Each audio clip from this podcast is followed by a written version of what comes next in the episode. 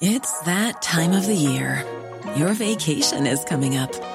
You can already hear the beach waves, feel the warm breeze, relax, and think about work. You really, really want it all to work out while you're away. Monday.com gives you and the team that peace of mind. When all work is on one platform and everyone's in sync, things just flow wherever you are.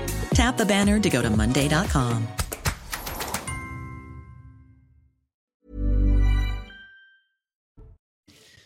Bonsoir à tous et bonsoir à toutes. Bienvenue dans Punchline ce soir sur CNews. L'inquiétude en Corrèze après la disparition ce week-end de Justine, une jeune femme de 20 ans. À la sortie d'une boîte de nuit, un suspect a été placé en garde à vue pour enlèvement et séquestration. Le, la procureure de Brive doit tenir euh, une conférence de presse dans la soirée. La mère de Justine dit qu'il est impensable que sa fille ait disparu volontairement. On va faire un point complet sur cette affaire dans un instant.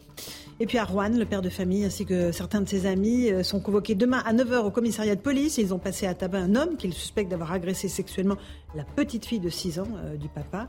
Le procureur de Rouen sera avec nous en direct aussi. Il redira qu'il est impossible de se faire justice soi-même dans notre pays. Il y a un état de droit qu'il faut respecter. On l'entendra évidemment aux alentours de 17h. Et puis on verra qu'à Nantes, il y a quelques jours, une affaire similaire s'est déroulée. Des voisins d'un quartier s'étaient mobilisés pour retrouver l'assassin d'une femme de 47 ans prénommée Nadia. Voilà pour euh, les grandes lignes de ce soir. Nous sommes avec Karim Zerebi, consultant CNews. Bonsoir à vous Karim, merci d'être avec nous. Sabrina Agresti-Robache, bonsoir. Vous êtes députée Renaissance des Bouches-du-Rhône. Ravi de vous accueillir sur ce plateau. Euh, Gilles Maintré est là, essayiste. Bonsoir euh, Gilles. Bonsoir, Et Geoffroy Lejeune, directeur de la rédaction de Valeurs Actuelles. Bonsoir Geoffroy. Ravi de vous avoir ce soir euh, en plateau. Et puis on parlera peut-être dans un instant de, de, votre magazine Valeurs Actuelles. Avec plaisir. mais d'abord, on va s'intéresser à ce qui se passe à Rouen. Le père de famille, on l'évoque depuis 48 heures sur cette antenne, qui s'est fait justice lui-même, ainsi que plusieurs de ses amis, sont convoqués demain à 9h au commissariat. Ils vont répondre de violences aggravées commises en réunion. Ils ont passé à tabac, vous le savez, un jeune homme qu'ils soupçonnent d'être l'agresseur sexuel de la petite fille de 6 ans. L'individu qui a été blessé est désormais placé en garde à vue. Mais on va revenir sur cette question de se faire justice soi-même. Nos équipes sur place ont rencontré des voisins de ce quartier. Euh, reportage de Régine Delfour, Thibault Marcheteau et Augustin Donadieu. Dans les rues sombres et quasi désertes de Roanne. Elle est passée derrière, elle est montée en haut, et c'est en haut qu'elle a agressé la petite. La nouvelle s'est répandue rapidement. Et à chaque habitant que nous croisons, le sentiment est le même. C'est son gamin, c'est normal. Non? À vous, ils vous auront fait ça, vous aurez fait quoi, vous? Il y a la confiance dans le quartier. Mais euh, là, tout le monde surveille, tout le monde, on s'aime tous, là. On est bien entre nous. L'autre, il arrive, euh, c'est un sauvage, ce mec. Et ils ont réagi en sauvage avec lui. Voilà. C'est comme ça qu'il faut leur faire. faut leur donner une leçon. Comme ça, ils comprennent qu'il ne faut pas qu'ils recommencent. Si la majorité des habitants rencontrés comprennent la réaction du père, le maire, lui, regrette le geste de son administré. On peut comprendre cette attitude. Moi, je suis aussi père d'enfants, bien évidemment, et qui ne comprendrait pas une réaction donc euh, euh, peut-être violente vis-à-vis de cela. Maintenant, on n'est pas dans un pays où on peut faire justice soi-même. Le jeune a été mis en examen pour agression sexuelle aggravée sur mineur de moins de 15 ans. Il encourt 10 ans de prison. Le père poursuivi pour violence aggravée en réunion commise avec une arme par destination risque 7 ans de détention. Voilà, et on sera dans un instant, je vous le dis, avec euh, le procureur de la République de Rouen qui martèle, il y a un état de droit dans ce pays, on ne peut pas se faire justice soi-même. Madame la députée, peut-être par vous, je commence. Euh, vous comprenez euh, les, et les propos du procureur et la réaction de ce père de famille? Je comprends les deux. Mmh. Je suis euh, mère, je suis une maman, donc euh, je comprends, mais euh, je suis complètement d'accord avec le maire de Rouen. On ne peut pas se faire justice soi-même parce que ça serait le début de la fin de notre société. Mmh. ce qui répare, c'est pas le fait d'avoir tabassé le garçon, c'est la justice qui répare. Donc il faut laisser la justice faire son travail. La réaction, bien sûr, elle est condamnable sur le plan euh, euh, judiciaire, mmh. mais sur le plan euh, humain, qui peut lui en vouloir Qui aurait dit, je mets au défi qui que ce soit, mmh. de dire, il n'aurait pas eu peut-être cette, cette, pulsion de, de vouloir euh, faire du mal à celui qui a fait du mal à son enfant. Euh, mais on est là, on est dans un état de droit, on est en France, on a beaucoup de chance d'être en France, et justement de pouvoir euh, faire que la justice passe. Mmh. Donc, ce qui va réparer, c'est la justice, c'est le fait de, de, pouvoir trouver le coupable, de l'emmener devant le tribunal et qu'il soit condamné, et surtout qu'il ne recommence plus. Mmh. Euh, Karim Zerebi, une réaction sur ce qui s'est passé à Rouen J'utiliserai deux verbes comprendre sans cautionner.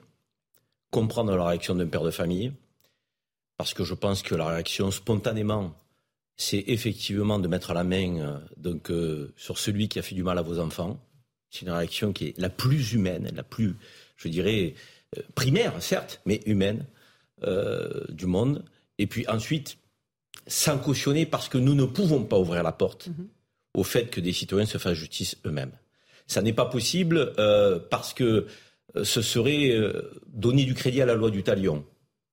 Et c'est revenir en arrière, alors que notre civilisation euh, a euh, fait des progrès euh, énormes depuis des siècles pour que nous parvenions à avoir des institutions, que ce soit celles-ci qui doivent statuer, avec des droits à la défense, que ça fasse plaisir ou pas, et même dans les crimes les plus atroces, avec un procès, avec une enquête, avec un jugement, avec une peine, avec une sanction. Tout ça, c'est une société qui, qui s'est structurée. Après, moi, je crois qu'au-delà euh, du fait que l'on comprenne ou pas, que l'on cautionne ou pas, au gré des sensibilités, pourquoi un père de famille, aussi spontanément, se met à la recherche du malfrat mmh, mmh, mmh. et passe à l'acte. Peut-être parce qu'il y a un problème de confiance avec, la, police et avec la justice. Il ne faut pas qu'on dénisse cette réalité-là. Geoffroy Lejeune, est-ce que c'est un symbole du fait que la justice, parfois, euh, euh, les Français se disent elle va pas assez vite, elle va pas assez loin, euh, elle ne va pas agir euh, dans les temps? Je pense que c'est une conséquence de ça en fait évidemment. Et je comprends parfaitement ce qui a été dit par par Madame la députée, par Karim. Évidemment. Et en même temps je me suis posé la question en apprenant ce fait divers où se situe mon indignation? Où est-ce qu'elle se situe le plus? Est-ce que c'est dans le fait qu'il y ait un nouveau parce que je dis nouveau parce que ça arrive souvent mineur isolé étranger je précise par ailleurs inexpulsable donc on ne vient pas parler d'état de droit de respect des procédures etc il est inexpulsable. Il sera sur le territoire quoi qu'on décide, etc., euh, qui ait commis un viol. Ou est-ce que c'est le fait que ce père de famille euh, ait voulu euh, réparer tout seul? Ça Je suis plus indigné par la première proposition, c'est-à-dire le viol, que par le, fait que quelqu'un veuille se faire justice lui-même. Et en vérité, vous avez raison, et vous avez raison, on le comprend tous en réalité. Bien, sûr, que oui. bien sûr. Donc le problème qui est posé, c'est il est monstrueux, c'est pardon, mais en fait, c'était toutes les semaines la même chose. En réalité, l'affaire Lola, c'était déjà quelque chose qui était un problème qui était posé à notre société euh, et qui, nous questionnait de manière lancinante. Et c'est pour ça d'ailleurs que les débats ont été aussi violents. Et ben là, c'est la même chose. Que, comment se défend-on? Et tant qu'on n'a pas apporté la réponse à comment on se défend face à ça, et en l'occurrence, on n'a toujours pas de réponse, et ben il y aura des gens qui se poseront la question de se faire de justice eux-mêmes. Et je les comprends. Euh, la, réponse, c'est la loi, euh, Gilles Maintré. C'est la loi, rien que la loi, toute la loi? Non, mais chose qu'on a tous dit ici. Enfin. Euh, quoi de plus abominable euh, d'être que d'être père et de voir sa, fille se faire agresser sexuellement euh, Il a une réaction qu'on comprend tous, que beaucoup, beaucoup d'entre nous auraient eu. J'ai envie de dire, je pense que lui-même assume le fait d'être ensuite mhm. placé en, détention. Et je pense il, le referait si c'était à refaire, tout en sachant qu'il se met, il se, se met hors la loi. Et en même temps, je pense qu'il comprend qu'il est hors la loi parce que parce que parce que une société peut pas non plus mhm. fonctionner comme on l'a dit en se faisant justice soi-même. Euh, c'est compliqué parce qu'il s'agit d'un mineur.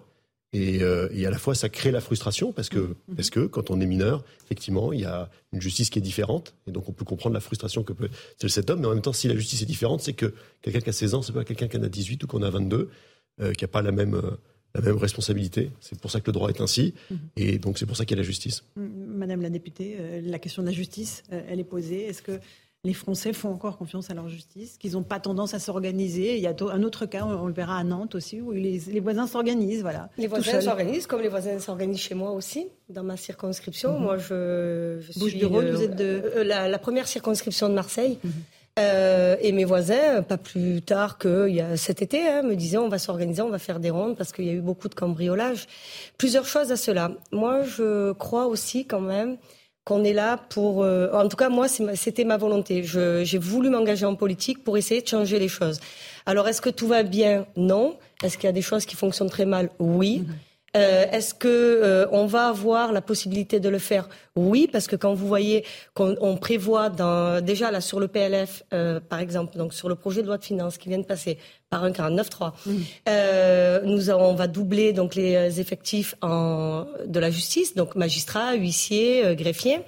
La police, 3000 effectifs en plus pour cette année. complètement les effectifs de la justice on, les double, on les double sur le, ratio de cette année. C'est-à-dire il y aura à peu près 1500 euh, mm. euh, euh, magistrats, greffiers mm, mm, et, huissiers de justice. Donc je crois que il faut renforcer, et moi je suis l'une de celles qui dit le plus haut et le plus fort, plus de bleu dans la rue parce que c'est ce que j'ai entendu pendant toute ma campagne. Les gens, j'ai essayé de leur parler de tout, de culture, d'écologie, de, d'écologie, de, mm-hmm. non, les gens vous parlent de deux choses pouvoir d'achat et sécurité. Donc ça, ça serait se cacher, mais vraiment derrière son petit doigt, que de dire ah ben non, il n'y a pas de problème. Bien sûr qu'il y a des problèmes. Mm. La justice doit aller plus vite, donc il faut plus de moyens. La police doit aller plus vite, donc plus de moyens. Sur le, la LOPMI, donc la loi d'orientation et de programmation du ministère de l'Intérieur, sur laquelle je vais euh, travailler, puisque on a aussi asile immigration, que ce soit sur le doublement des effectifs de police, on va prévoir 8500 effectifs de police en plus jusqu'en 2027. Donc, ce que veulent voir les gens, vous, savez, les gens sont assez simples. Vous nous ils veulent le voir service après-vente de ce que fait le gouvernement. Non, je fais, non, pas que, pas que, parce que. Si, mais c'est normal. Je le, non, je le, non, je le, non, non, pas du tout, parce que si ça m'allait mm. pas, vous savez, la dernière fois, on n'était pas d'accord avec notre porte-parole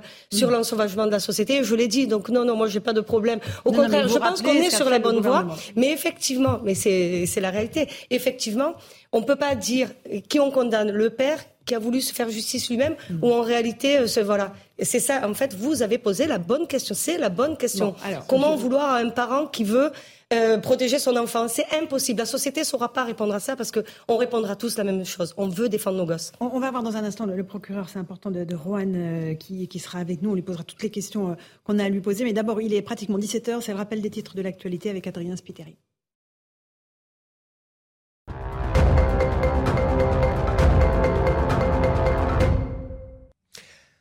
À Brive-la-Gaillarde, un homme placé en garde à vue. Il serait le dernier à avoir croisé la route de Justine Vérac, étudiante de 20 ans. Elle n'a plus donné signe de vie depuis une soirée en boîte de nuit ce week-end. Une enquête pour enlèvement et séquestration a été ouverte. Une conférence de presse en présence de la procureure aura lieu d'ici à quelques minutes. Les pénuries de carburant continuent dans plusieurs départements. La grève de salariés de raffinerie touche encore deux sites de Total et Énergie en Normandie et dans le Rhône. En moyenne, une station sur cinq manque au moins d'un carburant. La situation s'améliore toutefois globalement sur l'ensemble du territoire. La rencontre entre Emmanuel Macron et Olaf Scholz a été très constructive selon l'Elysée. Le chancelier allemand a été reçu par le président français le temps d'un déjeuner. Objectif renforcer les coopérations franco-allemandes selon la présidence française. Une relation dégradée par une série de différends de l'énergie à la défense sur fond de guerre en Ukraine. Et puis le président russe Vladimir Poutine assiste à l'entraînement de ses forces de dissuasion nucléaire. Deux missiles balistiques ont été tirés. Des missiles qui ont, je cite, atteint leur cible selon le Kremlin. Ces exercices interviennent en pleine offensive russe en Ukraine. Merci beaucoup Adrien Spiteri. On reviendra tout à l'heure sur ces images qui nous viennent évidemment de, Russie avec Vladimir Poutine. Euh, on l'évoquera avec vous euh, Gilles Maintré. Mais d'abord, euh, on a en duplex le procureur de la République de Rouen. bonsoir Monsieur Grigny, merci beaucoup d'être avec nous et d'avoir pris du temps sur votre emploi du temps. on va faire le point avec vous. Il y a deux enquêtes qui sont ouvertes, l'une qui concerne l'agression sexuelle commise par le prévenu et, l'autre les faits de violence dont il a été l'objet. On va parler de la deuxième. le père de famille ainsi que plusieurs de ses amis sont convoqués demain matin au commissariat de Rouen. De quoi doivent-ils répondre et, que risquent-ils Ils ont euh, à répondre euh, de, violences aggravées par euh, deux circonstances ayant entraîné une, interruption de travail de supérieure à huit jours. Et de ce fait, donc, ils vont être entendus demain par les fonctionnaires de police à ma demande, puisqu'effectivement j'ai ouvert une enquête. Euh, cette enquête, elle fait suite euh, aux violences dont euh, a été victime donc le garçon qui a été interpellé le lendemain des faits. Je tiens à le rappeler, le lendemain des faits, dans le quartier par le père de la jeune victime et trois de ses amis. Le parquet de Rouen, lorsque ce jeune a été interpellé, a euh, donné, euh, bien évidemment, et c'est normal, priorité à la gestion et au traitement de l'affaire dont a été victime euh, cette, cette jeune fille, hein, à savoir l'agression sexuelle qu'elle a subie. il était hors de question pour moi de traiter en priorité les faits de violence dont a été victime ce jeune garçon. bien évidemment, nous avons priorisé les de, les faits commis au préjudice de cette jeune fille. Et je trouvais qu'il était totalement inadmissible inadmissible que l'on ait, pu se comporter de cette manière, c'est-à-dire avoir exercé des violences 24 heures après les faits à l'aide d'une arme par destination, en l'espèce donc un câble électrique avec trois amis sur un garçon, un, jeune homme de 16 ans qui était à terre, le rouer de coups à le lyncher. J'entends et je comprends parfaitement aussi l'émotion du père, j'entends et je comprends parfaitement la colère du père, mais à ma qualité de procureur de la République, moi je considère qu'il n'avait pas à se faire justice lui-même, qu'il n'avait pas à euh, euh, euh, exercer des violences de la manière dont il l'a fait sur la personne de ce jeune homme, qu'il aurait pu, s'il avait été présent au moment des faits, bien évidemment, exercer une légitime, légitime violence pour empêcher l'infraction, c'est-à-dire l'agression, et surtout pour maîtriser le temps que la police arrive la personne. Là, bien évidemment, j'aurais applaudi dès demain, mais en l'espèce, 24 heures après, se faire justice soi-même, moi, c'est un, euh, c'est un événement que je n'accepte pas et que je ne tolère pas parce que c'est contraire à notre société, c'est contraire à nos principes, c'est contraire à notre droit. Euh, je me permets de rappeler que l'état de droit, pardon, ce n'est pas ça. L'état de droit, c'est le respect des institutions, c'est le respect de la loi, c'est le, respect euh, du code de procédure pénale. on a le droit d'exercer une légitime défense lorsqu'elle est proportionnée, lorsqu'elle est immédiate, mais pas se faire justice soi-même. Euh, vous dites que, évidemment, vous avez priorisé euh, l'affaire de l'agression euh, de cette petite fille. Elle n'a que 6 ans, c'est donc pas une jeune fille, c'est bien une petite fille. Est-ce que le suspect placé en garde à vue a reconnu les faits? Le, le, le le jeune homme n'a pas reconnu les faits, il nie euh, farouchement les faits pour lesquels donc il a été mis en examen. Il a été présenté à la suite de sa garde à vue à un juge d'instruction qui l'a mis en examen pour des faits donc de euh, d'agression sexuelle aggravée sur mineurs de moins de 15 ans. Ce sont ce sont des faits passibles d'une d'une peine de 10 ans d'emprisonnement. ensuite présenté conformément aux réquisitions du ministère public, c'est-à-dire du parquet de Roanne devant un magistrat donc en charge des libertés de la détention qui l'a placé en détention provisoire conformément à notre demande, c'est-à-dire que le parquet de Rouen avait demandé à ce que ce jeune soit placé en détention. Il est actuellement en détention provisoire depuis dimanche soir. Est-ce que vous parlez de ce jeune euh, euh, qui était arrivé moins de 15 jours, je crois, euh, auparavant à Rouen Est-ce que vous avez la certitude que c'est un mineur? Alors, euh, il se dit mineur, il se dit âgé euh, de 16 ans, euh, il donne une identité. cette identité, donc, bien évidemment, nous, on la prend pas pour argent comptant, on va la vérifier, puisque le travail aussi du magistrat instructeur sera de vérifier l'identité de ce jeune, vérifier aussi quel a été son itinéraire, par quel moyen il est arrivé sur le territoire national, euh, et puis aussi, euh, dans le cadre d'examens euh, scientifiques bien précis, déterminer l'âge exact. Mais en tout cas, lorsque il est interpellé, lorsque on a l'identité de ce garçon, il ressort qu'il est qu'il est âgé de 16 ans. l'identité nous est confirmée par le département de la Loire, en l'occurrence le conseil départemental, qui a la charge de ce mineur. donc jusqu'à présent, moi, j'ai pas d'éléments me permettant de dire qu'il n'aurait pas 16 ans. Euh, en tout cas, euh, des euh, expertises et, des analyses scientifiques seront faites très rapidement pour déterminer l'âge exact, notamment par des scanners et par des examens osseux de ce garçon. Une, dernière question. ce jeune homme risque, vous l'avez dit, jusqu'à 10 ans de prison. Que risque le père de famille et ses amis qui ont interpellé eux-mêmes le suspect? Il, il, risque, pour des faits de violence aggravés par deux circonstances et entraîné une ITT supérieure à huit jours, euh, jusqu'à sept années d'emprisonnement. Alors, euh, bien évidemment, cette année d'emprisonnement, c'est le maximum légal prévu par la loi. Euh, ensuite, nous, dans le cadre, d'une procédure et dans le cadre d'une présentation ou d'une convocation devant, devant un tribunal, il est tenu compte de euh, du contexte, des circonstances ayant, euh, ayant conduit à la commission de l'infraction. Il est aussi et surtout tenu compte euh, de la personne qui a commis cette infraction. C'est ce qu'on appelle le principe de la personnalisation de la peine. et je dirais, cela est appréhendé et apprécié de manière souveraine par le tribunal. C'est-à-dire qu'il est envisageable que ce père de famille, dont la petite fille a été agressée, soit incarcéré? C'est envisageable, monsieur le procureur? Alors, euh, je, sincèrement, je ne sais pas. Euh, de toute façon, ce que je peux vous dire, c'est que l'enquête suit son cours.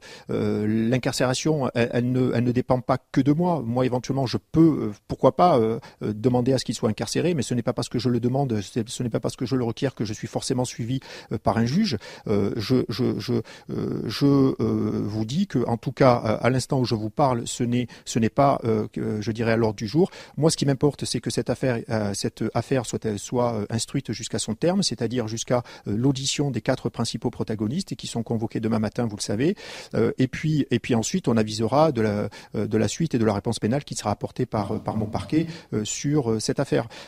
ça, c'est dans un second temps. Ça dépendra, des, ça dépendra aussi des éléments que l'on pourra recueillir dans le cadre de cette enquête. Cette enquête, moi, je vous le dis, elle a été ouverte dès dimanche soir lorsque le, le jeune garçon a été, a été donc placé en détention parce que j'ai considéré qu'il y avait une affaire dans l'affaire, que la priorité, c'était bien évidemment euh, celle dont était victime cette petite fille. Et ensuite, une fois cette affaire, je dirais entre guillemets, euh, euh, réglée pour une partie, c'est-à-dire au moins jusqu'à l'incarcération de ce garçon de 16 ans, nous avons ensuite ouvert cette procédure pour violence contre les quatre personnes.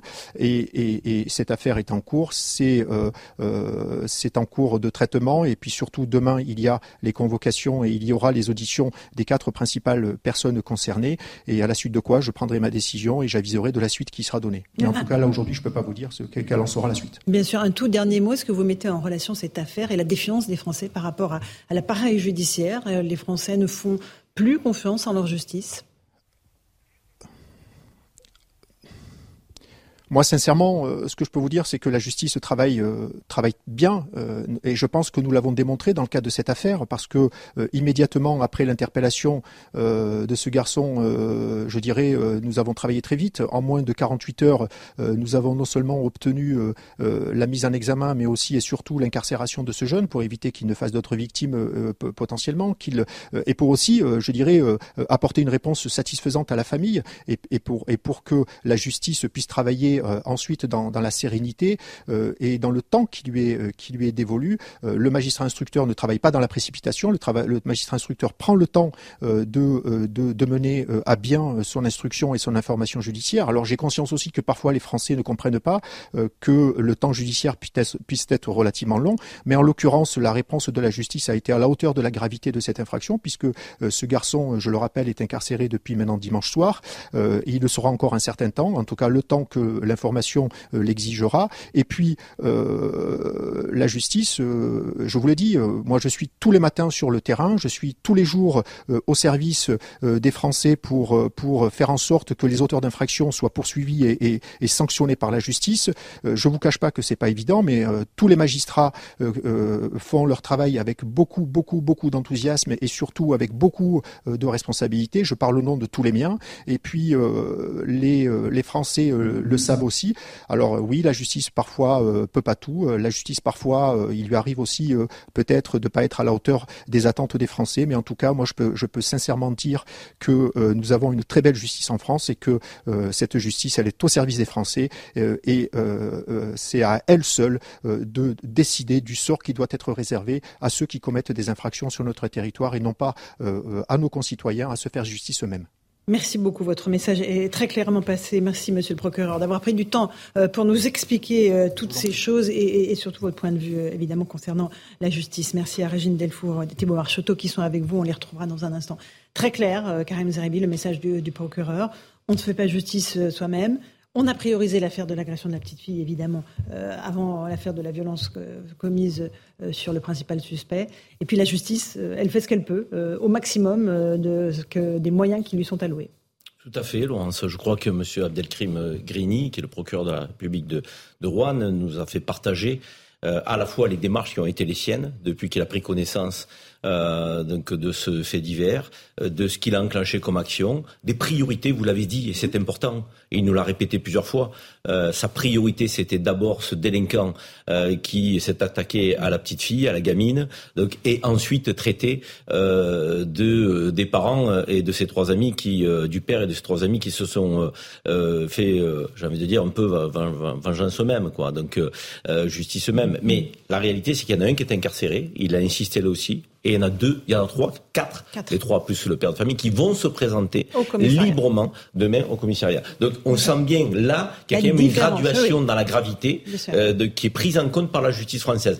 C'est pas mettre en doute le procureur de la République, ses équipes euh, et tous mm. les magistrats du pays, le doute que les Français ont sur la justice. C'est à la fois le manque de places de prison, d'infrastructures, parfois l'impunité que nous ressentons, donc les multirécidivistes qu'on voit souvent mhm. dehors et récidiver, les étrangers délinquants qui sont pas expulsés et dont on fait preuve d'impuissance vis-à-vis de ces derniers. C'est tout ce contexte-là mhm. qui fait qu'on a du mal ensuite à avoir confiance en la justice. Les Français ont envie d'avoir hein, confiance en la justice. Ils n'ont pas décrété qu'il fallait tourner le dos à la justice républicaine. Quand on leur pose la question, ils disent ah, non, oui, mais ça ne fonctionne pas bien. Mais ils doutent parce, que parce que c'est la vérité. On voit bien qu'il y, a des ratés, on voit bien qu'il y a des dysfonctionnements, on voit bien qu'on a des délinquants qui récidivent. Vous savez, 50% des actes de délinquance sont, sont commis par 5% des récidivistes. Bon, et on voit bien aussi que lorsqu'il y a des étrangers qui commettent un acte de délinquance sans papier, hmm. ou avec papier d'ailleurs, des actes graves, on voit bien la difficulté qu'on a à les expulser. Les Français ne le supportent pas, et je pense qu'ils ont raison de ne pas le supporter. Je les jeunes. Déjà, merci Laurence d'avoir dit euh,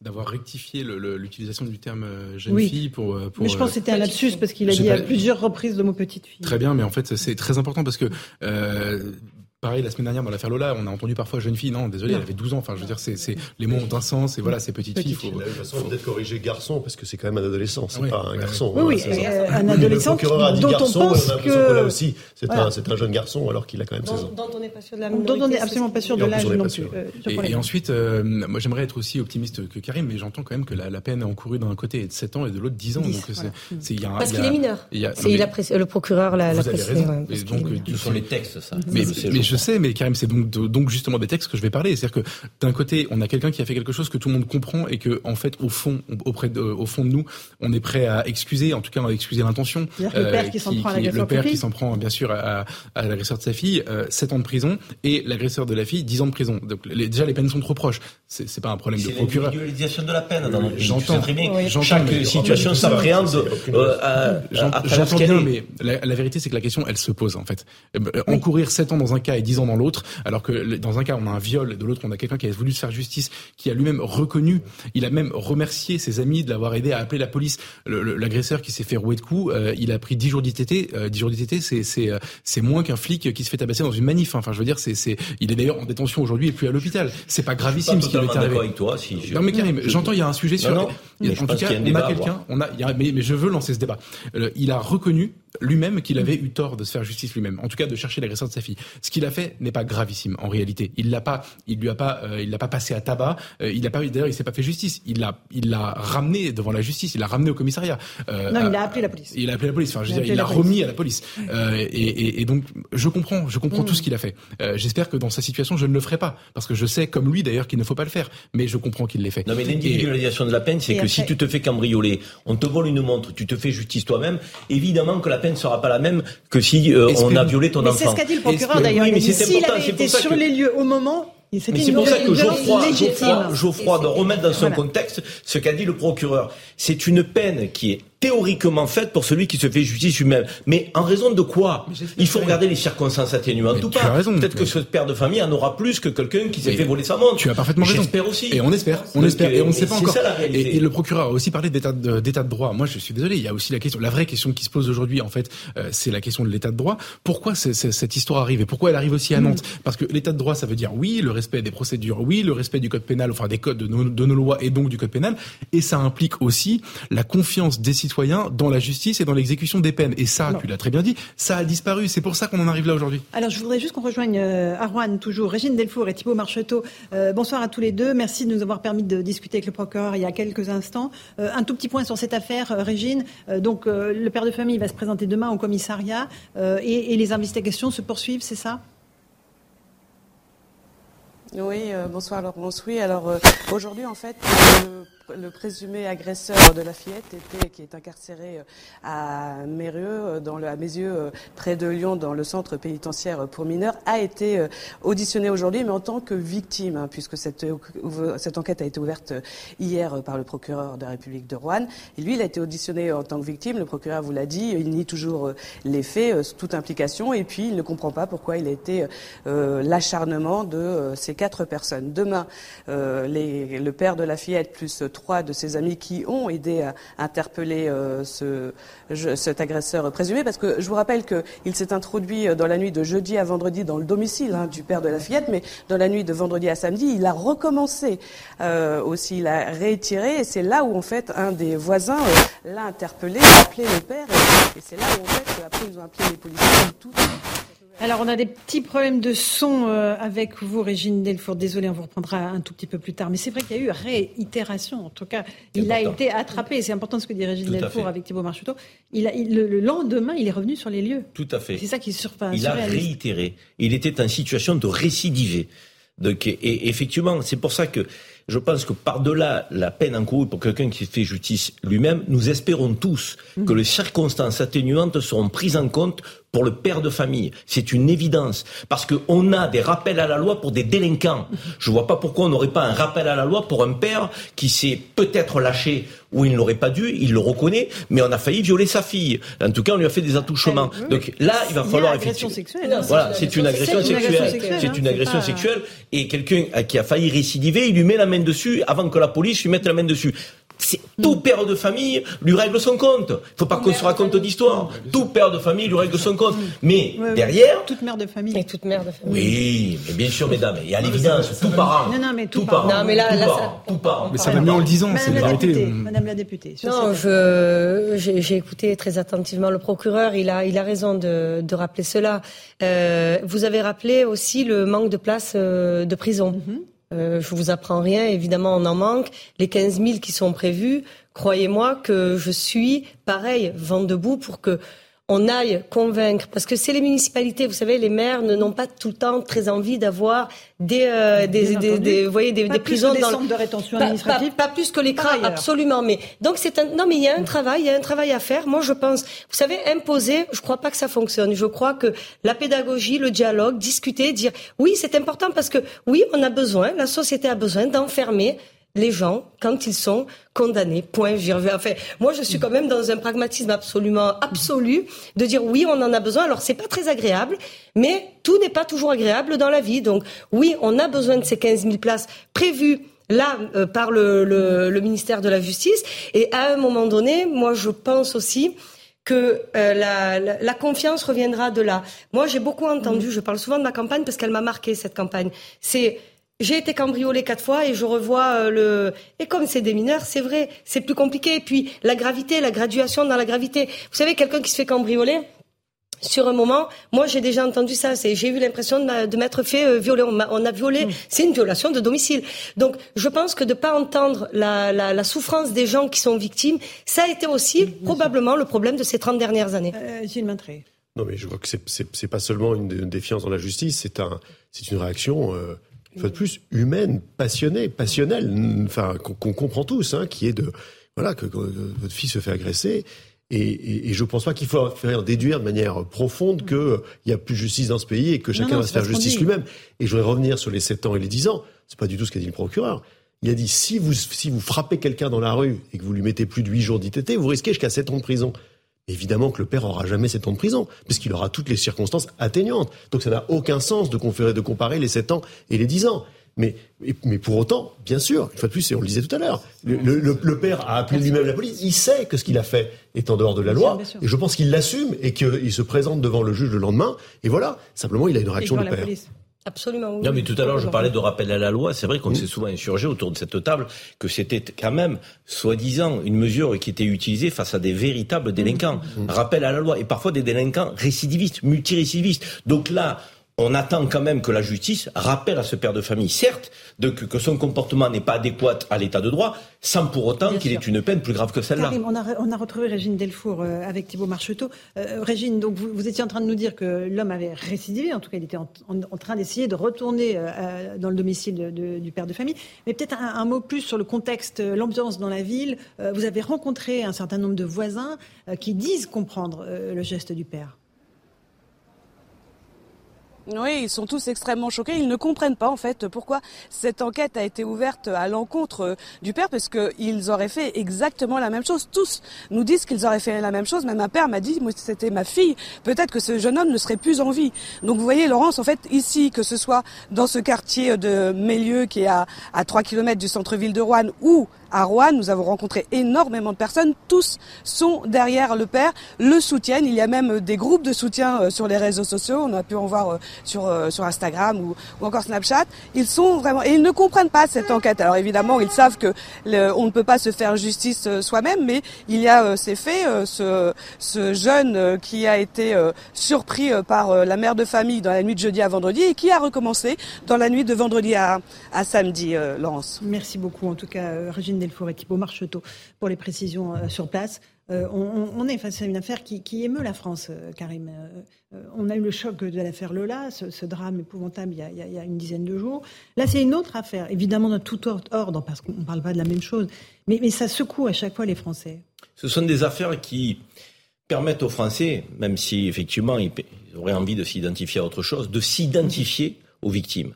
Et je rajouterai euh, aux deux euh, faits divers, euh, drames, crimes atroces pour Lola et viol, attouchement pour cette petite, ce qui a touché les personnes âgées assez récemment comme fait divers. La personne de 92 ans qui est décédée ah et qui, euh, euh, à la colline du Crac, s'était fait agresser, souvenez-vous, et la mamie de Cannes qui s'était fait agresser par derrière par deux délinquants.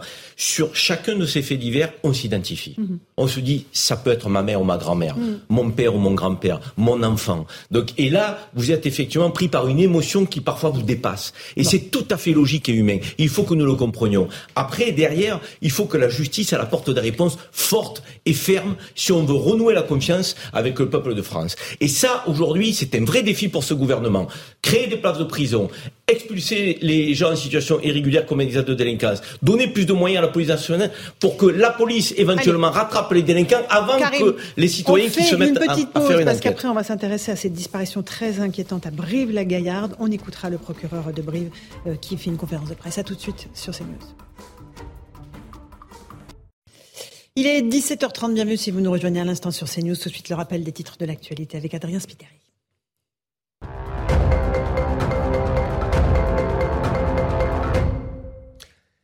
La SNCF condamnée à une amende de 300 000 euros, neuf ans après la catastrophe ferroviaire de Bretigny-sur-Orge. Le déraillement avait tué sept personnes et fait des centaines de blessés psychologiques et physiques. Le tribunal d'Evry a reconnu l'entreprise coupable d'homicides et blessures volontaires. Au troisième trimestre, le nombre de demandeurs d'emploi de catégorie A reste stable. Il s'élève à 3 164 200 personnes en France, un chiffre en baisse de 1700 par rapport au deuxième trimestre. 40 jours que Massa Amini est morte, tuée après son arrestation par la police des mœurs pour un voile mal porté en Iran. Aujourd'hui marque traditionnellement la fin du deuil dans le pays. Des fidèles se sont rassemblés ce matin dans le cimetière où est enterrée la jeune femme, malgré les menaces des autorités iraniennes. Voilà pour euh, l'actualité euh, rappelée par Adrien Spiteri. Euh, on, était sur l'affaire de Rouen. On, va suivre évidemment cette affaire. Il y a une disparition inquiétante en ce moment en Corrèze, à Brive-la-Gaillarde, avec une jeune fille de 20 ans, pour le coup. Elle s'appelait Justine Vérac, qui a été vue il y a trois jours pour la dernière fois. Elle sortait d'une boîte de nuit, elle s'est aérée pendant la, soirée. Un individu a été interpellé dans le cadre d'une enquête pour enlèvement et séquestration. Il serait une connaissance de la jeune fille. On verra tout à l'heure, dans un instant, ce qu'en dit la procureure euh, de Brive, parce qu'évidemment, quand on fait une conférence de presse, Karim, c'est qu'a priori, euh, on a des éléments nouveaux à apporter à l'enquête. On voit le visage de cette jeune fille euh, qui s'affiche à l'écran, voilà, disparue, un numéro à contacter, le commissariat de Brive-la-Gaillarde, et évidemment une inquiétude folle des parents, la maman qui dit, mais ma fille habite à 50 mètres de chez moi, elle, vient me voir tous les jours, c'est impossible qu'elle ait disparu volontairement. C'est très troublant ce qui touche euh, Justine et, sa famille. Elle a disparu en sortant de discothèque. Euh, on l'a vu avec un jeune homme euh, pour la dernière fois. Ce jeune homme, lorsque la police est rendue chez lui, et, il s'échappait plutôt que de se présenter à la justice. Il a tenté de s'échapper et donc il ne voulait pas être confronté à un interrogatoire.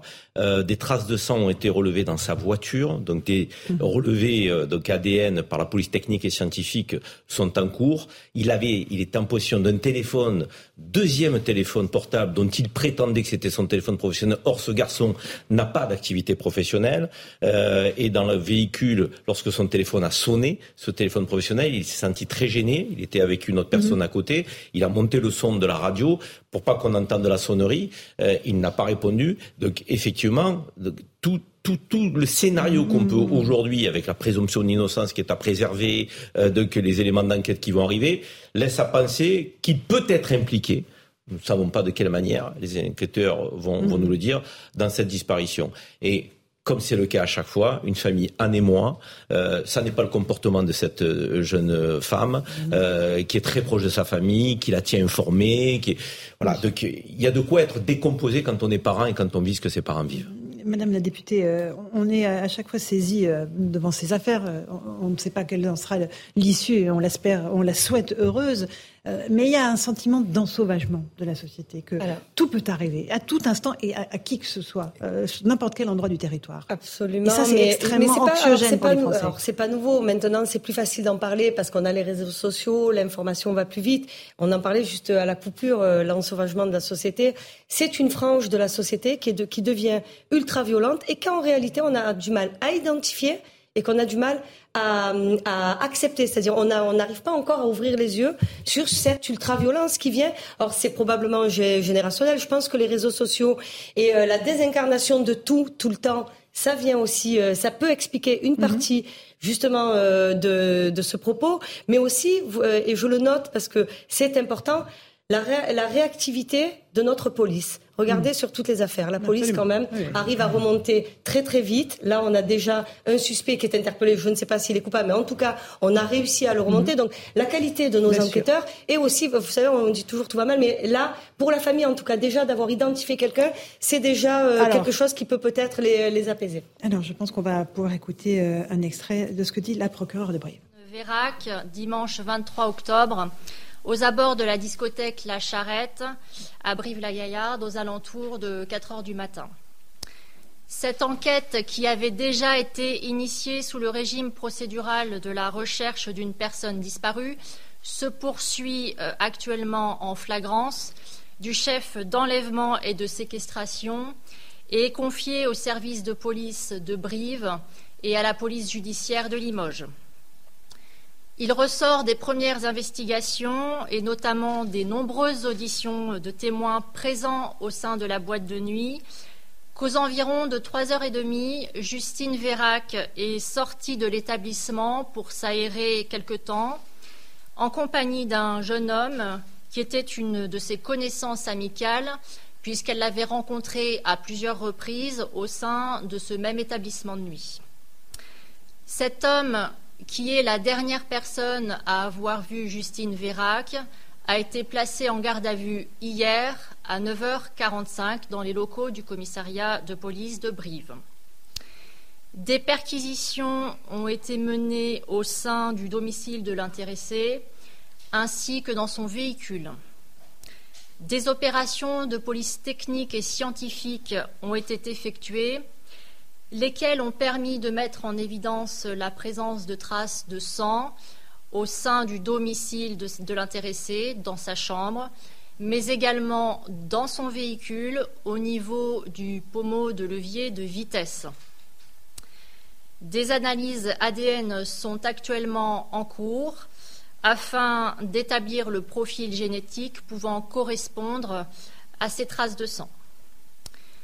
En outre, le sac à main de Justine Vérac, contenant des effets personnels, a été découvert calciné à proximité euh, du domicile du gardé à vue à l'extérieur de ce dernier. La garde à vue du mis en cause a été prolongée pour une nouvelle période de 24 heures et les auditions de nombreux témoins se poursuivent encore. D'importants moyens ont été mobilisés pour tenter de retrouver Justine Vérac, notamment et dès lundi soir le recours à des équipes cynophiles, mais également un survol de la zone de disparition par un hélicoptère de la gendarmerie nationale. Cet après-midi, une battue a été organisée aux alentours du domicile du gardien à vue 80 gendarmes et policiers ont procédé à un ratissage de la zone, aidés d'un chien pisteur spécialisé dans la recherche des personnes. En outre, en raison de la présence de plusieurs plans d'eau à proximité immédiate du domicile euh, de la personne qui est actuellement gardée à vue, Plusieurs équipes de plongeurs sont également engagées pour sonder les lieux.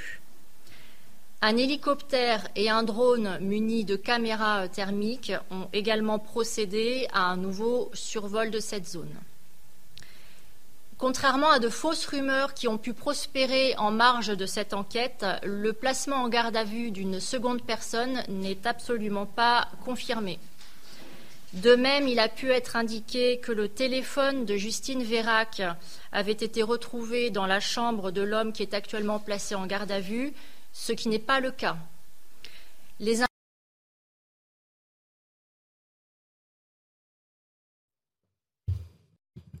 Voilà, on a une petite coupure euh, avec euh, la procureure de Brive, mais malheureusement, on sait l'essentiel. Euh, on retrouvera la liaison, on repartira évidemment en direct depuis Brive. il y avait évidemment eu des traces de sang retrouvées au domicile, dans la voiture du principal suspect. Des analyses ADN sont en cours. Une battue est organisée. Avec des, dizaines de, forces de l'ordre. et voilà, il y a évidemment un risque majeur que cette jeune fille ait subi un, triste sort, Karim. C'est clair, là on est dans, je dirais, euh, l'inconnu le plus total avec des éléments qui sont très inquiétants, mhm. des, éléments qui remontent et, qui caractérisent ben, le pire, malheureusement. Euh, alors c'est vrai qu'on retient notre souffle tant qu'on n'a pas plus d'éléments.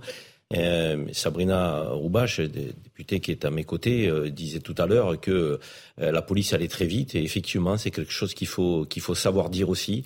Euh, c'est la police judiciaire en particulier qui va mmh. très vite.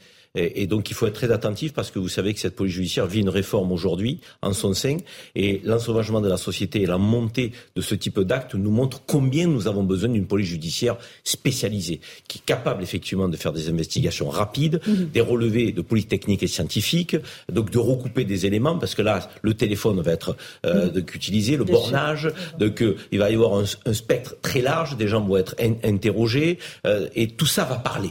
Tout ça va parler dans des temps qui sont assez rapide. Donc ça veut dire qu'on risque d'avoir une issue et des éléments mhm. euh, de, ce qui s'est passé très rapidement. Donc oui, euh, on a de quoi être inquiet et même très inquiet. Euh, mais la police effectivement fait tout son possible pour qu'on ait, on ait une, vérité très rapide. Et parmi les éléments qui ont été retrouvés, le sac à main de Justine calciné à quelques mètres du domicile du principal suspect. il y a beaucoup de plans d'eau aux alentours. Donc les policiers et là on voit la force de frappe de, des forces de l'ordre, 80 policiers gendarmes mobilisés, euh, des hélicos et des drones avec des caméras thermiques pour tenter de retrouver le cœur, des plongeurs. Là, on a évidemment tout l'appareil judiciaire et policière qui se met en route, Madame la députée. Mais oui, et, de toute manière, c'est, euh, vous savez, je, je, leur dis souvent euh, quand je, je, discute avec des, des amis, c'est on dit ce qui va mal, mais il faut dire aussi ce qui va bien. On est, on est très bon sur ces enquêtes judiciaires. Vous le voyez bien, on arrive quand même à résoudre euh, des enquêtes de plus en plus complexes, de plus en plus compliquées, parce que mhm. le monde a tellement changé qu'eux s'adaptent. Mais puisque vous parliez euh, de, de, de, la réforme, euh, la réforme de la police judiciaire, c'est pas le, la réforme de la police judiciaire, c'est en mhm. fait c'est la, la, la LOPMI, la loi d'orientation et de programmation du ministère de l'Intérieur, mhm. va emmener justement une restructuration, mais pas une non-spécialisation. Comment imaginer qu'on puisse Vous avez voilà, mais c'est un débat que je ne pense pas qu'on puisse non, tenir non, pas, là, pas du tout. Mais je voulais juste. ce que disent les policiers. On a, mais on les a, non, ils sont entendus inquiétudes concernant la vie d'une jeune femme de 20 ans. Je pense qu'il y a un temps pour tout. Et, évidemment, la réforme de la police judiciaire, c'est un véritable sujet. De la police mais je crois que c'est pas le sujet du jour. Euh, Gilles Maintré, euh, on, a ce cas euh, évidemment ultra inquiétant. On a les policiers qui sont à la recherche d'une jeune femme. et il y a toujours cette incertitude. Voilà. Comment on peut basculer dans la violence ultime Qu'est-ce qui déclenche Pourquoi il y a une désinhibition de la violence aujourd'hui? C'est des questions qu'on pose de façon récurrente. Non, mais c'est très difficile de, de, de, commenter là maintenant. Comme vous dites, on est plutôt dans, le, dans un moment de, deuil, de, pensée pour la famille euh, à, travers ce, qui s'est passé. Vous avez raison de passer par ailleurs ce message d'information à tout le monde. Mhm. Euh, d'alerte disparition, je pense que c'est ça le rôle. Il faut remontrer le visage de la, de la qu'on peut avoir euh, en ce moment, éviter tout justement toute fascination pour les bourreaux et surtout plutôt de la, de la des pensées pour les victimes. Ouais. Mhm. Euh, Geoffroy, oui, Geoffroy Lejeune, euh, euh, cette disparition inquiétante dans un pays qui est déjà très choqué par tous ces drames qui ont émaillé les dernières semaines Moi, je suis, je suis pas d'accord avec le fait qu'il ne faille rien dire euh, euh, sous prétexte du deuil. Le deuil, c'est la famille qui doit le faire et nous, on doit le respecter évidemment. Mais par contre, je pense pas que quoi que ce soit nous interdise d'essayer de, tirer des leçons. Mhm. Euh, c'est le débat qu'on a eu toute la semaine dernière avec l'affaire, la, mhm. le meurtre de la petite, de la petite Lola, où on s'est demandé si c'était de la récupération ou pas, de parler de la situation administrative de la, de la clandestine qui avait été à l'origine, enfin qui avait été a priori l'agresseur. je pense que là, on a le droit de s'interroger. Et mhm. d'ailleurs, c'est un c'est intéressant, malheureusement c'est tragique. D'ailleurs, on constate que justement, si on s'en tient aux premiers éléments de l'enquête et à ce qu'on sait, ce que Karim rappelait tout à l'heure, ce que la procureure disait aussi, qu'en réalité, il n'y a pas grand-chose à comprendre dans cette histoire. Et ça fait une grosse différence d'ailleurs avec l'affaire Lola, c'est que l'affaire Lola, très rapidement, quand on a eu le peu d'éléments dont on était certain, mhm. Euh, tout le monde a été légitimement choqué par le fait qu'elle était clandestine et qu'elle n'aurait pas dû être là. Et voilà. Et là, en l'espèce, si jamais l'enquête se dirige dans la direction euh, précitée, eh ben en fait, on se dit qu'est-ce qu'on y pouvait? Et on n'y pouvait pas grand-chose en réalité. Moi, je pense que ça interroge au contraire très profondément la société. Euh, L'individualisme, le, euh, l'isolement des gens, le fait que certains sont des marginaux, en l'occurrence, ça n'a pas l'air d'être le cas, la violence gratuite. le, euh, et, et, de fait, on sait qu'en effet, il y a, y a la désincarnation. Déshumanisation. On déshumanise l'autre et on s'en sert comme ça. Mais, mais, regardez les, les, réseaux sociaux. Vous savez, euh, à la, je suis conseillère régionale et j'ai en charge la lutte contre les violences faites aux femmes et le harcèlement scolaire. Enfin, je, lis des choses, je vois des choses, mais vous vous dites, mais comment c'est possible qu'un enfant puisse faire ça? Donc, mm. en fait, oui, vous avez raison, c'est la société qui doit s'interroger. Et je pense que le rôle du politique, c'est pas d'interdire le débat. Bien sûr, bien sûr. C'est d'accompagner le débat. vous voulez terminer, Geoffroy Je voulais juste terminer, je suis parfaitement, parfaitement d'accord avec vous. Et, et en fait, ce genre de fait divers, pas, pas celui de la semaine dernière, parce qu'il y avait des réponses politiques à apporter. Mm-hmm. Ce genre de fait divers nous rappelle aussi une chose qu'il ne faut pas oublier, qui est, qui est terrible, c'est que le mal fait partie euh, de, de l'humanité en réalité. Il fait partie de nos sociétés. Il est là. Mm-hmm. Euh, il est peut-être parfois plus fort qu'à d'autres moments. En l'occurrence, en ce moment, je pense qu'il est particulièrement fort pour les raisons qu'on vient de dire. Euh, et, et, en fait, il faut le combattre bien évidemment, mais en fait, on doit aussi mm. parfois vivre avec, non pas le, subir, mais, euh, mais il est là. Un dernier mot, Karim, après on va avancer. Par rapport à ce que dit Geoffroy, euh, je suis à demi euh, d'accord avec lui, parce que ce qui doit nous interroger tous, par-delà le, statut euh, de, l'auteur de, de, la barbarie ou de crime atroce, c'est la gratuité des crimes atroces et de la barbarie. Non, mais c'est la première interrogation que nous avons dans une société humaine, par-delà le statut des uns et des autres, c'est cette barbarie gratuite. Donc, et ce, ce pas qui est franchi aujourd'hui trop facilement, très facilement et trop couramment, par des femmes et des hommes j'ai envie de dire, quel que soit leur statut. Alors après, évidemment qu'on ouvre le débat euh, de que si on doit l'ouvrir sur le statut de, de certains auteurs, il n'y a pas de souci avec ça. Mais je veux dire, c'est ça, moi, qui m'interpelle. C'est des gens qui, au demeurant, donc n'ont rien qui laisserait penser qu'ils sont capables d'une atrocité pareille, passent à l'acte avec de l'atrocité et de la barbarie. Et, rien ne prédestiné à ça. Et tout ça est toujours gratuit. C'est ça qui doit nous inquiéter. Profondément, tu as raison, je suis absolument d'accord avec toi. Maintenant, quand le, la barbarie s'exprime, quand le mal, l'emprise du mal se voit de manière aussi forte, euh, tu as deux façons de répondre. C'est premièrement, euh, euh le, quand est-ce qu'on, enfin, si on, est-ce qu'on pouvait l'éviter? Et dans le cas d'une expulsion de clandestins, fondamentalement, on en a déjà beaucoup parlé, c'est faisable. Une politique publique peut le décider. Et après, il y a le mal tout court. Et là, c'est très compliqué. Évidemment, c'est une réforme de l'éducation, c'est une réforme profonde en fait de la société. Je pense que moi, on vit dans une société dépressive avec des gens qui s'isolent, des gens qui en effet. mais voilà, je pense que c'est un problème très profond. Et ça, ça prendra des décennies. Non, non, non, non, non, ça prendra des décennies si on ne prend pas de mesures rapides.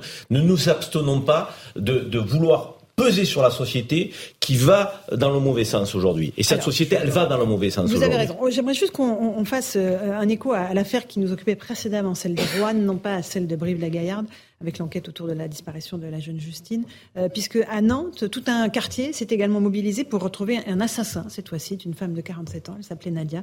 Elle avait été tuée en pleine rue euh, un dimanche, le dimanche 16 octobre à l'Arme Blanche. reportage de Jean-Michel Decaze et Michael Chaillot.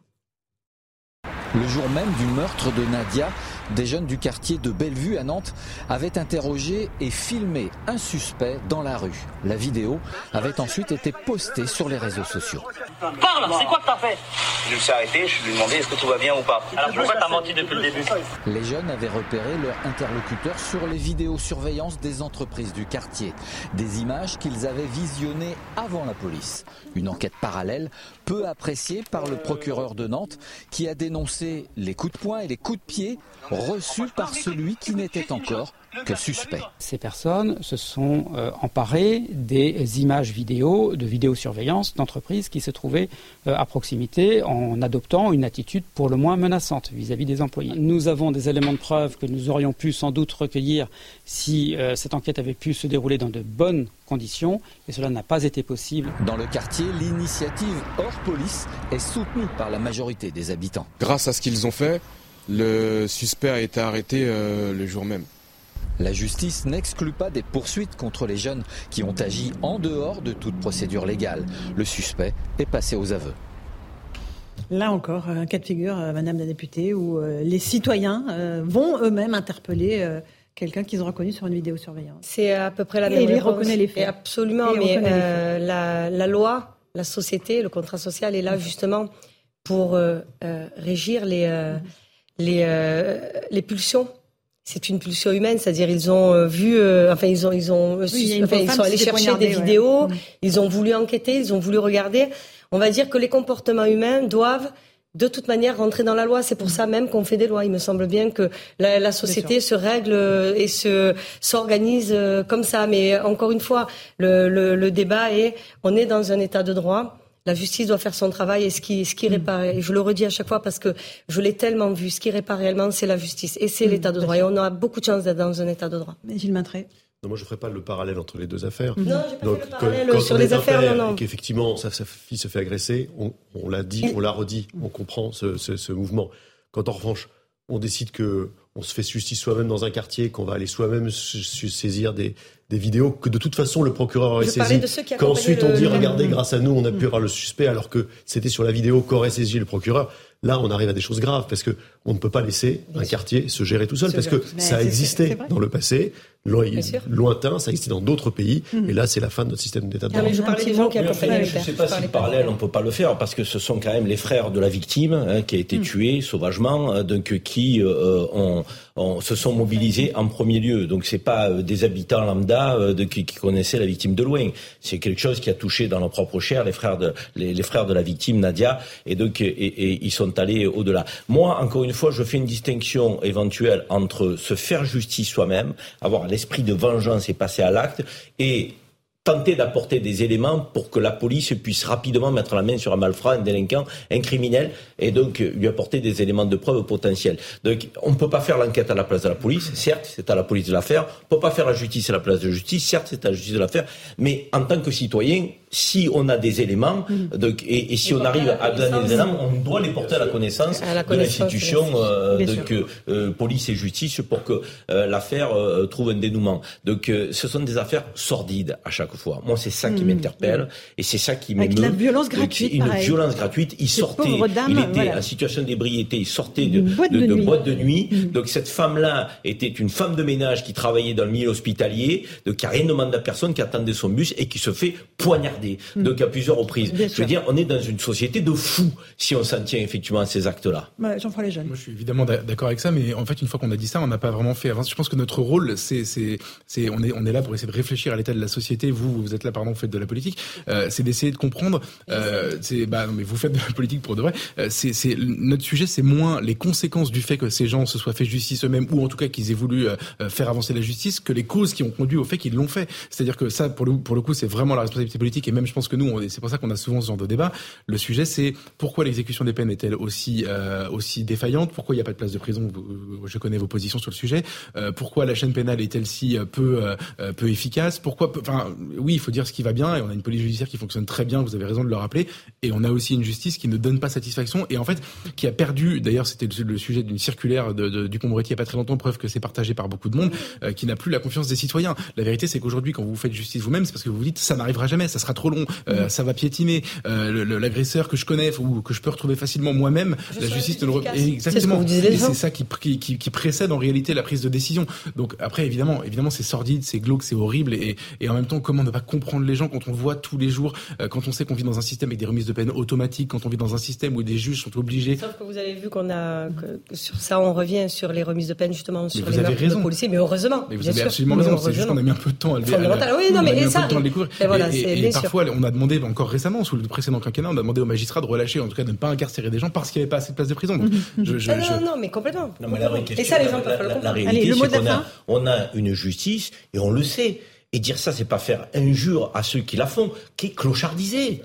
On a le 15e budget de l'Union européenne. Mm. Donc, et ça, ça relève pas que du gouvernement Macron. Ça relève depuis 20, 25, 30 ans. Donc il y a un retard à rattraper qui est considérable. Une société qui peut pas faire régner la justice, c'est une société avec laquelle on perd confiance. Allez, merci beaucoup à tous les quatre pour cette première partie de Punchline. Merci Madame la députée. On se retrouve dans un instant sur CNews et sur Europe 1. On reviendra sur cette disparition inquiétante euh, à Brive-la-Gaillarde de la jeune Justine. Et puis Arwan, ce père de famille qui s'était fait justice lui-même, qui est convoqué demain à 9h au commissariat. A tout de suite. Bonsoir à tous et bonsoir à toutes. Bienvenue dans Punchline ce soir sur CNews et sur Europe 1. Une nouvelle affaire terrible de disparition. 80 policiers et gendarmes sont à la recherche à Brive-la-Gaillarde de la jeune Justine Vérac, 20 ans. Euh, les enquêteurs ont retrouvé des traces de sang au domicile du principal suspect qui a été placé en garde à vue. C'est ce qu'a annoncé la procureure de Brive. On l'entendra dans un instant. Et puis à Rouen, le père de famille qui s'était fait justice lui-même en passant à tabac l'agresseur présumé de sa petite fille de 6 ans est convoqué demain au commissariat. Il va répondre avec ses amis de violences aggravées commises en réunion. Il risque la prison. De son côté, le suspect a lui aussi été placé en garde à vue pour agression sexuelle sur mineur de moins de 15 ans. Il risque 10 ans de détention. On écoutera le procureur de Rouen marteler que l'état de droit doit être respecté en France. Voilà, on débat de ces sujets dans un instant dans Punchline.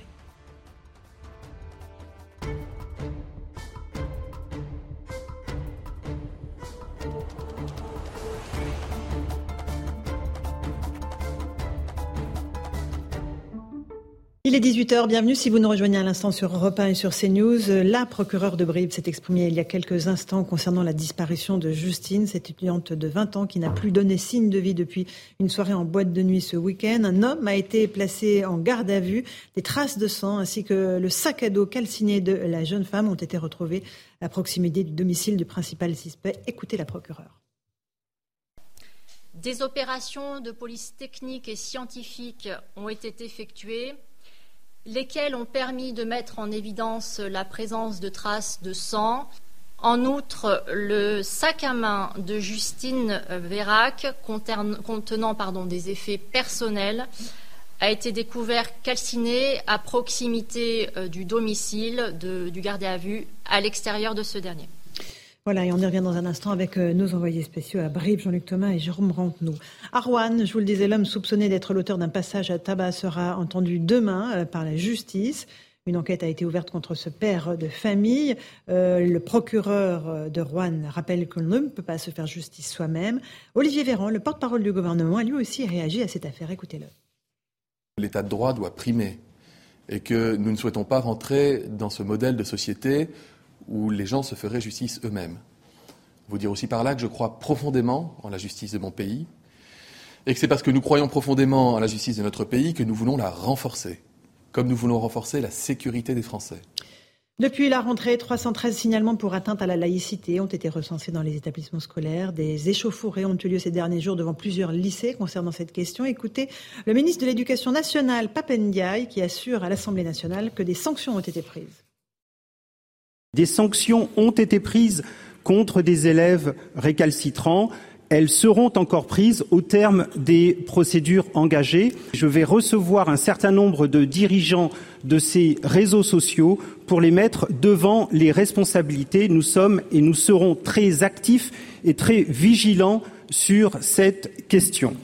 La rencontre entre Emmanuel Macron et Olaf Scholz a été très constructive selon l'Elysée. Le chancelier allemand a été reçu aujourd'hui euh, par le président euh, pour déjeuner afin de renforcer les coopérations franco-allemandes. Une relation qui a été un peu dégradée par une série de différends de l'énergie à la défense sur fond de guerre en Ukraine. On y reviendra dans un instant. La SNCF condamnée à une amende de 300 000 euros neuf ans après la catastrophe ferroviaire de Bretigny-sur-Orge. Le déraillement avait tué sept personnes et fait des centaines de blessés. Le tribunal des a reconnu l'entreprise coupable d'homicide et blessures volontaires. En Iran, cela fait 40 jours que Massa Amini a été tué par la police des mœurs. Le pays, euh, évidemment, est toujours en proie de nombreuses manifestations. Des fidèles se sont rassemblés ce matin dans le cimetière où est enterrée la jeune femme. Malgré les menaces des autorités, les tensions restent très vives dans le pays. Enfin, Pierre Soulages est décédé à l'âge de 102 ans, peintre et graveur français. Il était une des grandes figures de l'art informel. Ses œuvres mettaient en avant ce qu'il appelait Noire Lumière ou Loutre Noire. Fin 2019, l'une de ces toiles a été adjugée 9,6 millions d'euros à Paris, un record mondial. Voilà pour les grands titres de l'actualité. Il est 18h03. On va revenir tout de suite euh, sur euh, cette disparition inquiétante euh, à Brive-la-Gaillarde, en Corrèze. Cette jeune femme de 20 ans, Justine Vera, qui a disparu après une soirée en boîte de nuit. Un suspect est en garde à vue. Je ne sais pas si on a nos correspondants Jean-Luc Thomas et Jérôme Rampenou en ligne. En tout cas, bonsoir à tous les deux. Vous êtes en direct de Brive. Vous avez écouté la procureure. Quelles sont les toutes dernières informations que nous avons à propos de cette disparition? profession Écoutez, tout d'abord, euh, la procureure de la République du tribunal judiciaire de Brive a tout simplement précisé que les investigations euh, continuaient, tout d'abord, mais euh, surtout, ces investigations ont permis, de, au cours des perquisitions, que ce soit dans la voiture du jeune homme qui est pour l'instant en garde à vue, dans la voiture, mais aussi dans l'appartement et surtout dans la chambre, de voir des traces de sang. Également, la procureure a précisé que à l'extérieur du euh, domicile, eh bien, le sac à main euh, de Justine euh, Vérac avait été retrouvé partiellement calciné. Et donc, évidemment, cela laisse, peut laisser présumer le pire pour la suite de cette affaire. En tout, cet après-midi, il y a eu une battue qui avait, où il y avait, pardon, 80 gendarmes et policiers également sont présents sur les lieux, eh bien, des équipes de plongeurs parce que autour euh, de la ferme, autour du village de Bénin, eh bien, il y a énormément euh, d'étangs. Il faut savoir enfin qu'une information judiciaire devrait être ouverte demain au pôle judiciaire de Limoges. Merci beaucoup euh, Jean-Luc Thomas sur place euh, avec euh, Jérôme Rampenou. nous sommes avec Thibault de Montbrial. Bonsoir Thibault de Montbrial. vous êtes avocat et président du Centre de recherche sur la sécurité intérieure. Nous sommes avec Geoffroy Lejeune de Valeurs Actuelles, Karim Zerebi, consultant CNews, et Joseph Massescaron, écrivain. Merci d'être là tous les quatre. on est face à une disparition très inquiétante, Thibault de Montbrial, avec la procureure qui a listé tous les éléments dramatiques qu'elle a à sa disposition. Le corps est recherché par plus de 80 policiers et gendarmes. Là, l'appareil policier et judiciaire et de la gendarmerie se, met, se déploie euh, de façon évidemment très importante pour tenter de retrouver cette jeune fille. Oui, c'est finalement assez rare qu'une affaire euh, judiciaire commence euh, alors que euh, on ne connaît pas l'issue du, possible crime qui a été commis. Il reste donc une chance de, de, retrouver cette jeune fille vivante, ce que tout le monde espère. Et il est évidemment tout à fait logique que l'ensemble des moyens de la police et de la justice soient mobilisés à cet effet. Tout ce qu'on peut faire, c'est attendre les, suites de l'enquête et, avoir une, une pensée très forte pour cette jeune fille et pour, sa famille. Karim Zerebi, disparition inquiétante dans un contexte extrêmement anxiogène, où euh, l'affaire de la petite Lola est encore dans toutes les mémoires, où le pays a été euh, traumatisé et sous le choc. Et on a euh, cette disparition de cette jeune fille. Et, à chaque fois, des, actes de violence dont on essaie de comprendre les tenants et les aboutissements, souvent sans succès. C'est une émotion de plus dans le pays, donc, qui vient de vivre des semaines difficiles à ce niveau-là, avec des, faits divers, des crimes atroces. Et là, euh, même si on ne peut pas présager de, l'issue euh, de l'enquête qui est menée par les, fonctionnaires de police, euh, la police judiciaire, les, policiers euh, qui sont spécialisés sur ces questions-là, il y a des signes qui sont très inquiétants. La disparition de cette jeune fille euh, fait suite euh, donc à, à euh, derrière des éléments d'enquête, euh, quelqu'un qui était interrogé. Lorsque la police s'est rendue au domicile de cette personne-là, elle a tenté de s'enfuir, donc ça veut dire qu'elle n'était pas très sereine. Ce garçon, qui est le dernier à avoir vu cette jeune fille, des traces de sang à son domicile, des mmh. traces de sang dans sa voiture, donc le sac euh, de cette jeune femme calcinée.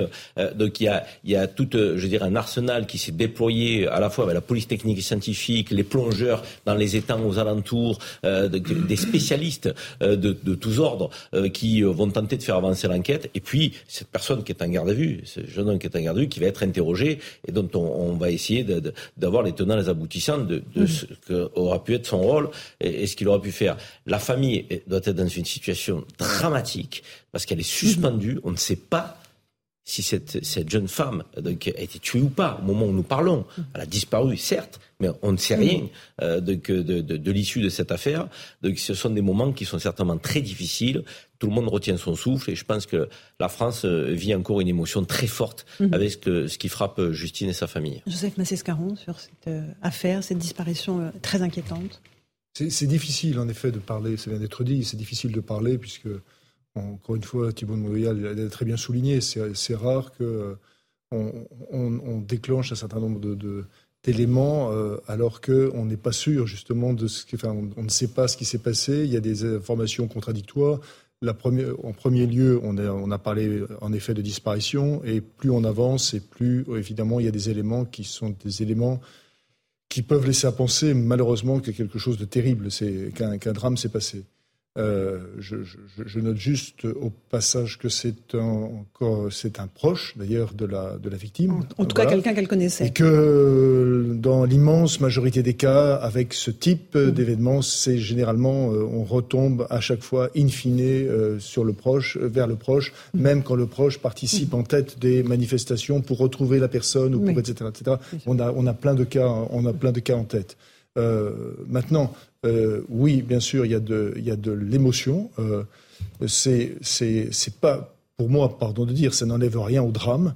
Euh, ce n'est pas une émotion de même nature que celle qu'on a eue. Alors, on, ne sait pas parce qu'on ne connaît pas encore les circonstances. C'est pour ça que je suis, je, veux être extrêmement prudent.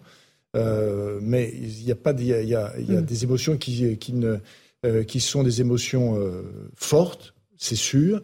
Et puis il y en a d'autres qui sont des mm. émotions telluriques, comme celles que euh, la France a vécues avec la mort de la petite Lola. Ce sont des, drames qui se surrajoutent les uns aux autres, Thibault de Montbrial, pour créer, encore une fois, un climat extrêmement anxiogène dans notre pays je, dois vous confesser que je suis assez mal à l'aise pour parler de, l'affaire euh, qui concerne l'enquête en cours euh, sur la disparition de, la jeune Justine, parce qu'en réalité, je ne sais pas de quoi nous parlons. Euh, donc à partir du moment où je ne sais pas de quoi nous parlons, vous comprendrez que c'est très difficile de faire des comparaisons avec euh, d'autres drames.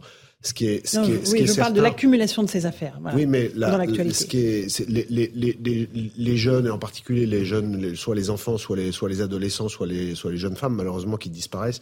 C'est, ça, ça a existe, toujours existé dans toutes les sociétés à intervalles malheureusement assez réguliers, et il faut que la puissance publique déploie toute son toutes ses capacités pour sécuriser nos concitoyens et empêcher que ça arrive.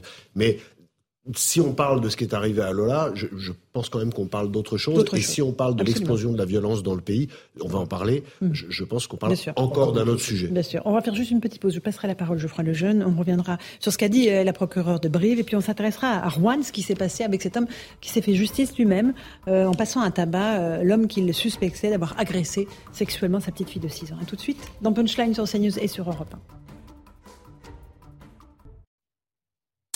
18h15, on se retrouve en direct sur CNews et sur Europe 1 dans Punchline. On va évoquer euh, ce qui s'est passé à Rouen, euh, l'agression d'une petite fille de 6 ans et le père de famille qui s'est fait justice lui-même avec trois de ses amis. Ils sont convoqués demain à 9h au commissariat.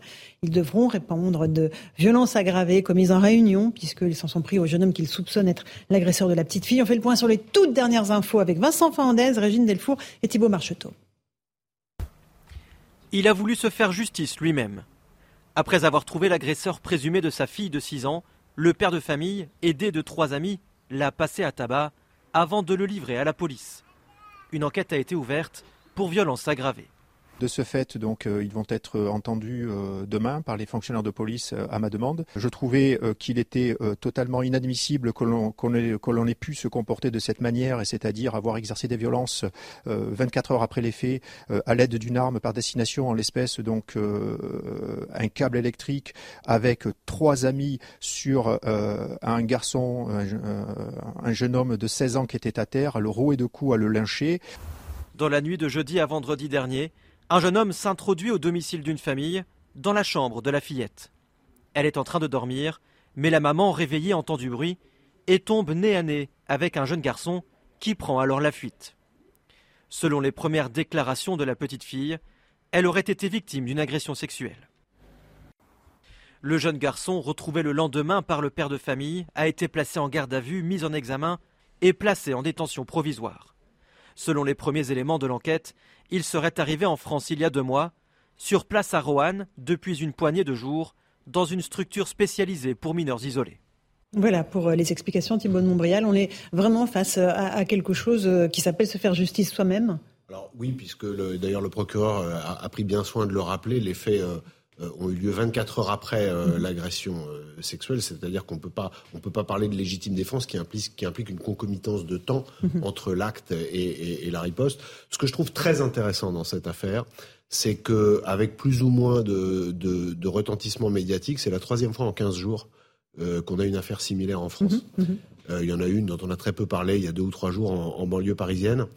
Et euh, on est en train de voir apparaître ce dont on parlait, Laurence, sur ce plateau l'année dernière, c'est que la multiplication des faits de violence, de leur intensité, de leur banalisation, est en train petit à petit de conduire un certain nombre de gens à considérer que, faisant ce que eux considèrent comme le constat de l'impuissance publique, eh bien, euh, il faut procéder à une organisation parallèle.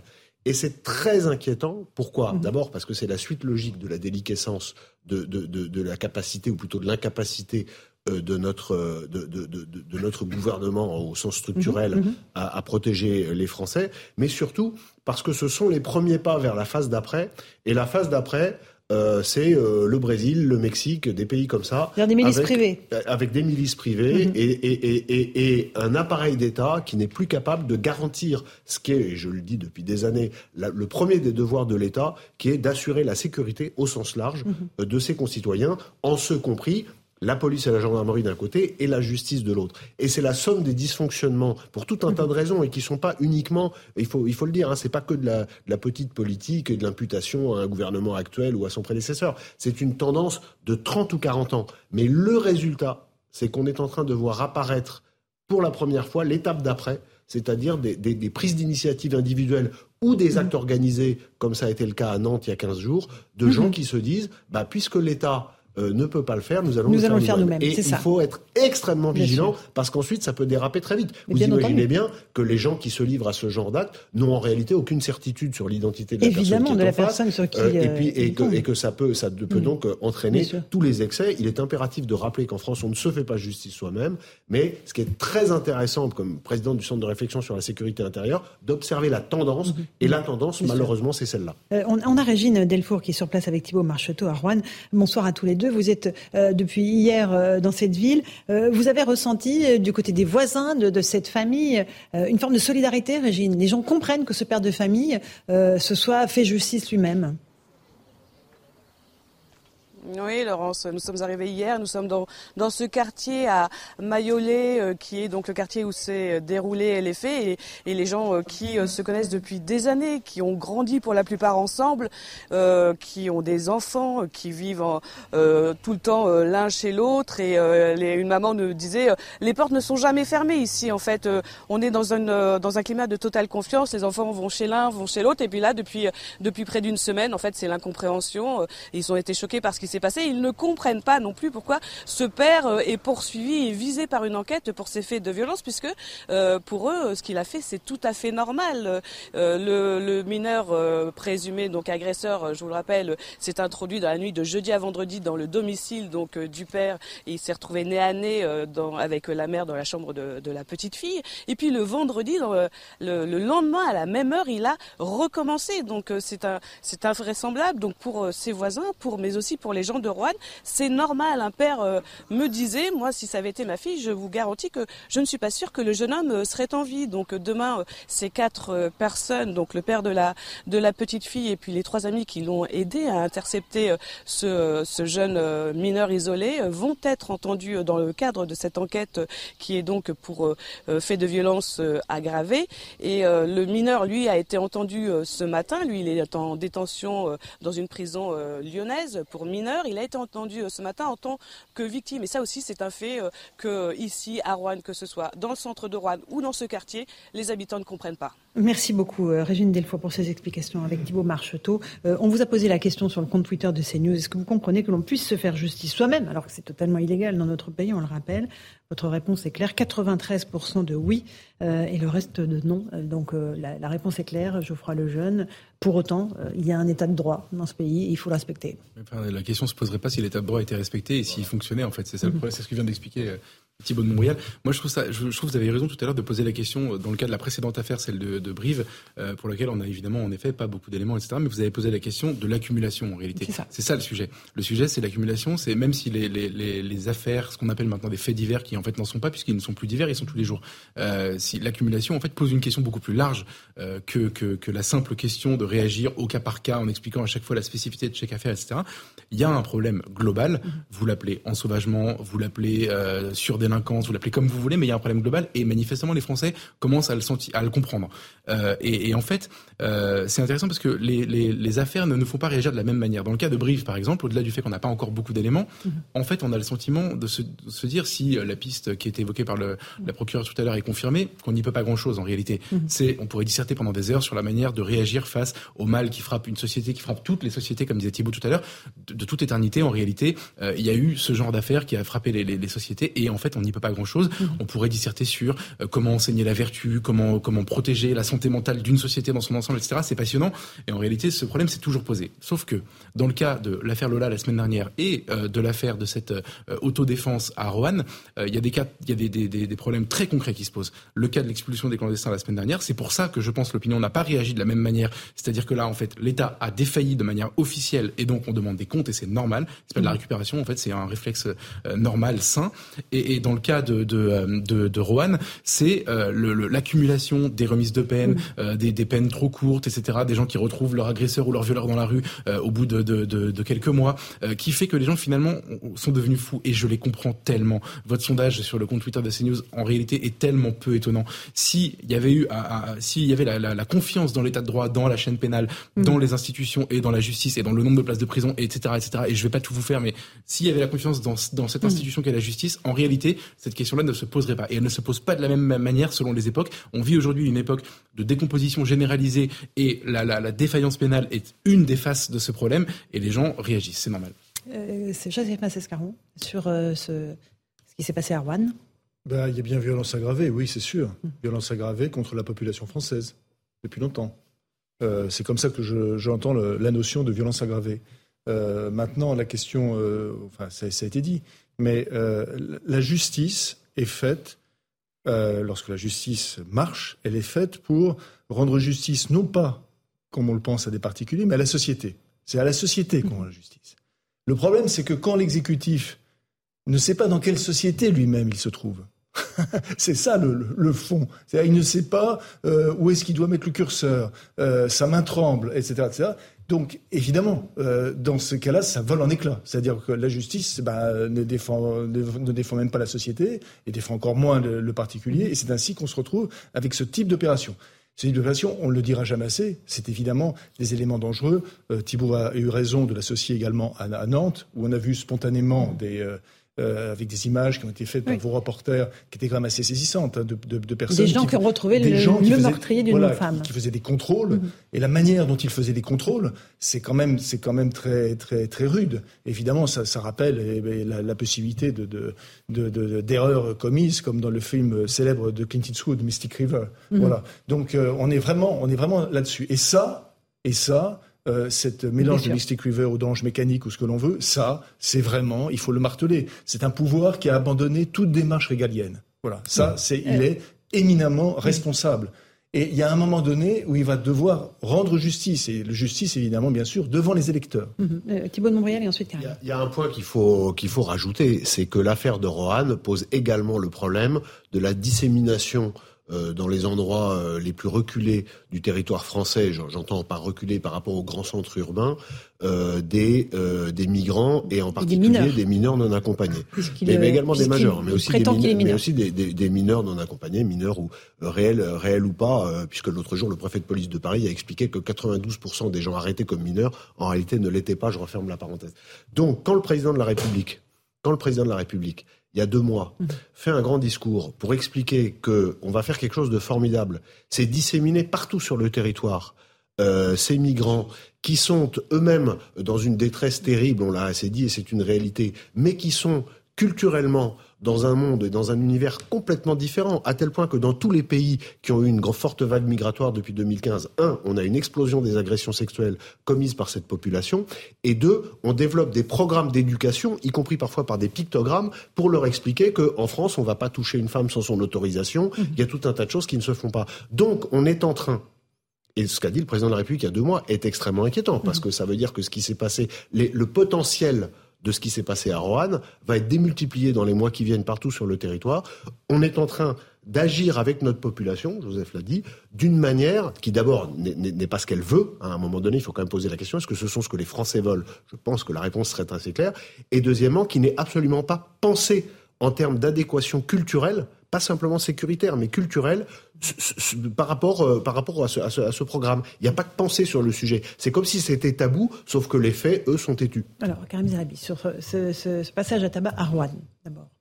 Si vous me demandez est-ce que euh, je comprends le père de famille euh, dans sa réaction première, ma réponse elle est oui.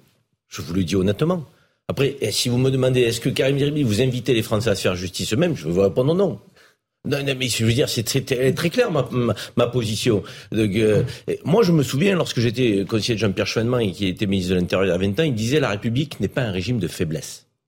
J'aimais bien cette phrase de la part du ministre de l'Intérieur, parce qu'elle démontrait que si nous ne faisions pas preuve d'autorité, effectivement, c'était la porte ouverte à tout.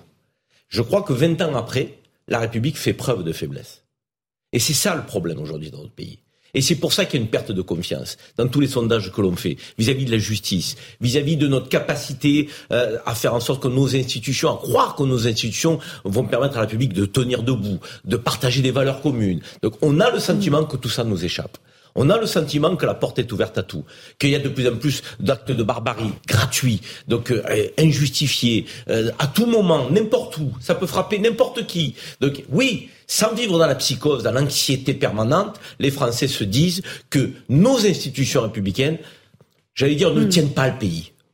Et quand on voit une telle impuissance à faire expulser quelqu'un qui est en situation irrégulière, donc on se dit, mais si nous ne sommes pas capables, quand on voit une telle impuissance à éviter la récidive, encore une fois 50% de délinquance, 5% de récidive, on se dit, mais face à de tels phénomènes, de tels sujets de société, on est impuissant. Et on n'aime pas voir notre République impuissant. Donc du coup, euh, s'entend effectivement qu'on ne peut pas euh, voir la justice faire son travail comme on aimerait qu'elle le fasse, mais les Français ont tendance à vouloir passer à l'acte. Ça n'est pas quelque chose que l'on invite à faire. Mais la réalité, c'est qu'à un moment donné, quand vous êtes frappé dans votre chair intérieure, vous vous dites, si justice il n'y aura pas, alors je vais m'en occuper moi-même. On poursuit ce débat dans un instant dans Punchline, mais d'abord il est 18h30, le rappel des titres de l'actualité avec Adrien Spiteri.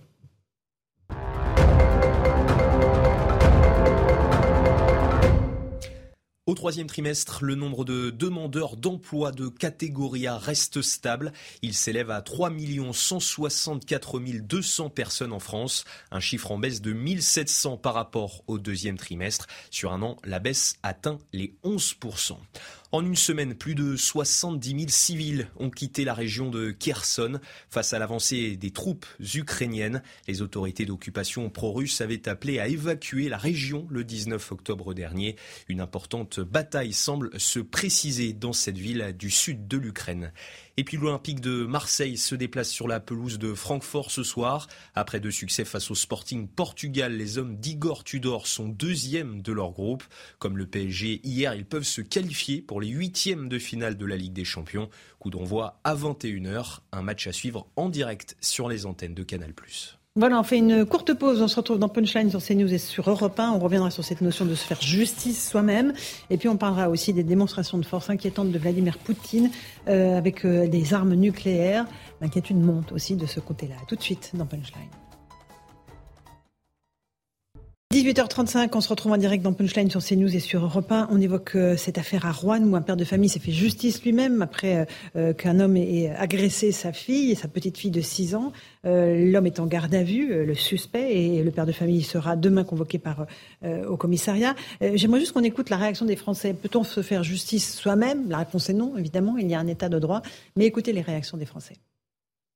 Je pense que j'aurais fait la même chose aussi parce que c'est quand même grave ce qui se passe actuellement et je pense qu'il a très très bien fait. Il faudrait, euh, ouais, je pense peut-être en premier temps appeler la police pour pas faire justice soi-même dans un premier temps, mais dans un second temps, après moi je peux comprendre son, sa réaction et son, son, ressenti. Je pense que c'est une réaction totalement justifiée de la part d'un père envers sa fille.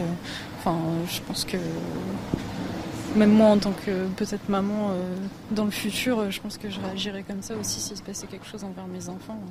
Moi, c'est vraiment quelque chose d'inadmissible. les Français assez unanimes. Euh, Joseph Massescaron Oui, pardonnez-moi. C'est le sentiment que, fondamentalement, que l'État ne protège plus.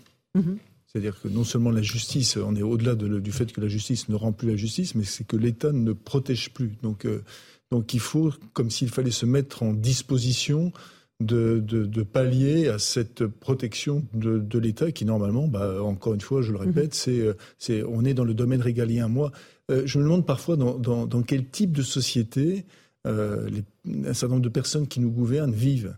C'est-à-dire s'ils étaient vraiment dans la société réelle, ils sauraient que, par exemple, de plus en plus de personnes, d'hommes, par exemple, vont dans des clubs de tir. S'ils étaient dans la société réelle, ils sauraient que de plus en plus de femmes ou de jeunes femmes suivent des cours de Krav Maga, euh, de plus en plus. Des self-défense. Et, de, self-défense, de, de, mais plus particulièrement, pardon, de Krav Maga, parce que c'est self-défense sur l'israélien. Mm. Donc mm-hmm. évidemment, il y, a il, y a, il y, a des éléments. C'est pour ça qu'il qu'il est choisi. Donc euh, tout ça, ce sont des éléments. Et moi, je vois ça augmenter, augmenter, augmenter, augmenter en permanence. Voilà. Alors pas depuis 20 ans ou 30 ans. Hein. C'est récent. Non, c'est quand même quelque chose qui est dans, cette dernière décennie. Euh, euh, Thibault de Montbrial, est-ce qu'il y a une prise de conscience dans la société? Alors là, je crois que oui, je crois qu'on a atteint le. Ça fait ça fait un certain nombre de, courtes années qu'il y a une accélération. La courbe est, exponentielle, hein, c'est-à-dire que ça monte de plus en plus vite, de plus en plus rapidement, avec une intensification sur les violences. Hein, sur les violences, une intensification des violences, euh, une baisse du seuil de gravité de l'affaire qui déclenche euh, la violence, une gratuité, une sauvagerie, hein, d'où l'ensauvagement, qui est un des, été un des premiers à assumer ce, terme publiquement. L'ensauvagement, c'est aussi des, des, méthodes de violence qui viennent de cultures différentes, qui, qu'on voyait beaucoup moins sur le territoire français il y a encore euh, il y a encore cinq ou dix ans. Pour aller dans le sens de ce que euh, Joseph Massescaron vient de dire, on peut ajouter que il y, a, y, a, des gens qui s'organisent. Euh, il y a aussi une, une, organisation plus empirique, des, des, femmes qui sortent ensemble le soir, qui ne sortent plus seules. Mm-hmm. J'ai été très frappé la semaine dernière dans le quotidien Le Parisien, euh, qui, est, pas un, quotidien euh, de, politiquement très marqué, euh, qui est plutôt consensuel dans ces sujets société, et qui a fait, qui a fait une double page sur le sujet de, la façon dont, les jeunes femmes appréhendent la sortie le soir dans les grandes villes, et, et, ont complètement révisé leur façon de, sortir, se comporter. les lieux, les heures, le, le, le comportement, voilà. Et tout ça, c'est extrêmement inquiétant. Ce que je disais tout à l'heure, c'est qu'on a Malheureusement, on atteint un début de, faits divers qui sont des gens euh, qui décident de, ne plus faire confiance euh, à, la, puissance publique. Euh, et moi, ce que j'espère, c'est qu'évidemment, ça va, ça va conduire les, les, nos, gouvernants, quels qu'ils soient. Et encore une fois, on ne fait pas de, là, c'est pas de la politique euh, de l'imputation à tel ou tel. Hein, c'est mm-hmm. une glissade sur 30 ou 40 ans. Mais nos gouvernants actuels et futurs devront prendre euh, l'ensemble de ces phénomènes en compte. Ça implique une politique migratoire, ça implique la sécurité direct, au sens direct du terme, ça implique la justice. Et pour en revenir à ce qui s'est passé à Rouen, j'espère simplement que la mm-hmm. justice qui ne peut pas ne pas prononcer une condamnation contre ce, père de famille. Quoi qu'on en pense, elle ne peut pas ne pas, parce qu'il a agi après, il n'était pas en légitime défense techniquement, etc. Mais j'espère que pour le coup, il va y avoir discernement. Parce que, et j'ajoute juste ça, il n'y aurait rien de pire, rien de pire, mhm. que face au risque que représente ce genre de comportement, qui encore une fois se, mhm. multiplie depuis quelques semaines, la justice décide, dans un espèce d'aveuglement et, de, et de logique folle, d'être plus sévère avec ceux qui, ont mhm. maladroitement agi, mais pour la défense de, leurs enfants, que euh, envers des gens euh, qui sont euh, des délinquants et des agresseurs d'enfants. Et la justice statue assez fréquemment face à de vrais délinquants et parfois multirécidivistes avec le rappel à la loi, mhm. ce qui nous insurge tous et nous scandalise. Pourquoi elle n'opérerait pas de la même manière face à ce père de famille en lui expliquant c'est pas bien ce que vous avez fait. Euh, donc euh, merci, au revoir. Donc je pense qu'effectivement les circonstances atténuantes sont beaucoup plus fortes et légitimes avec ce père de famille qu'avec quelques délinquants que ce soit. Et Jean-François Lejeune, vous aviez été frappé que la peine encourue par le délinquant euh, qui a agressé de façon la petite fille de 6 ans, soit 10 ans, et la peine encourue par le père de famille qui s'est fait justice lui-même est de 7 ans. Hmm. Euh, il y a, y a 10 ans, 7 ans, j'ai trouvé qu'il y, avait, un différentiel qui n'était pas assez théoriquement, important. Théoriquement, théoriquement, mais n'empêche que la théorie quand même existe. j'ai trouvé que c'était pas assez important. Surtout, en fait, moi, je suis frappé d'une chose, c'est que plus on est spectateur de l'ensauvagement de notre société, de, de, de faits divers qu'on peut contempler tous les jours, puisqu'il y en a un par jour maintenant, euh, ou victimes, parce que certains en sont victimes aussi, et ça c'est très concret, euh, plus on entend parler d'état de droit. L'état de droit c'est intéressant, dans le débat public c'est un terme qui est revenu il y a très peu de temps, comme un mantra, comme une table de la loi inviolable. Euh, je me souviens très bien, je pense que Thibault d'ailleurs s'en souviendra aussi, c'était au moment des attentats en 2015, où il y a eu des débats passionnants au Parlement euh, entre euh, le gouvernement de Manuel Valls à l'époque et euh, l'opposition qui était à l'époque majoritairement les républicains qui disaient il faut changer la loi, il faut changer et on répondait état de droit. En fait, l'état de droit est devenu le cache-sexe de nos gouvernants pour ne pas dire que leurs politiques sont défaillantes. Mmh. L'état de droit, qu'est-ce que c'est? Dans leur bouche, c'est Olivier Véran vient d'en parler, dans leur bouche, c'est ah oui, mais quand même, on a des principes qui sont supérieurs. On va quand même pas commencer à les violer pour euh, pour euh, que les choses changent. Euh, et, et, en réalité, qu'est-ce que c'est Qu'est-ce que ça devrait être l'état de droit? C'est un corpus de règles que tout le monde respecte, qu'on s'applique, avec en effet des principes, etc. Moi, j'ai pas de problème avec ça.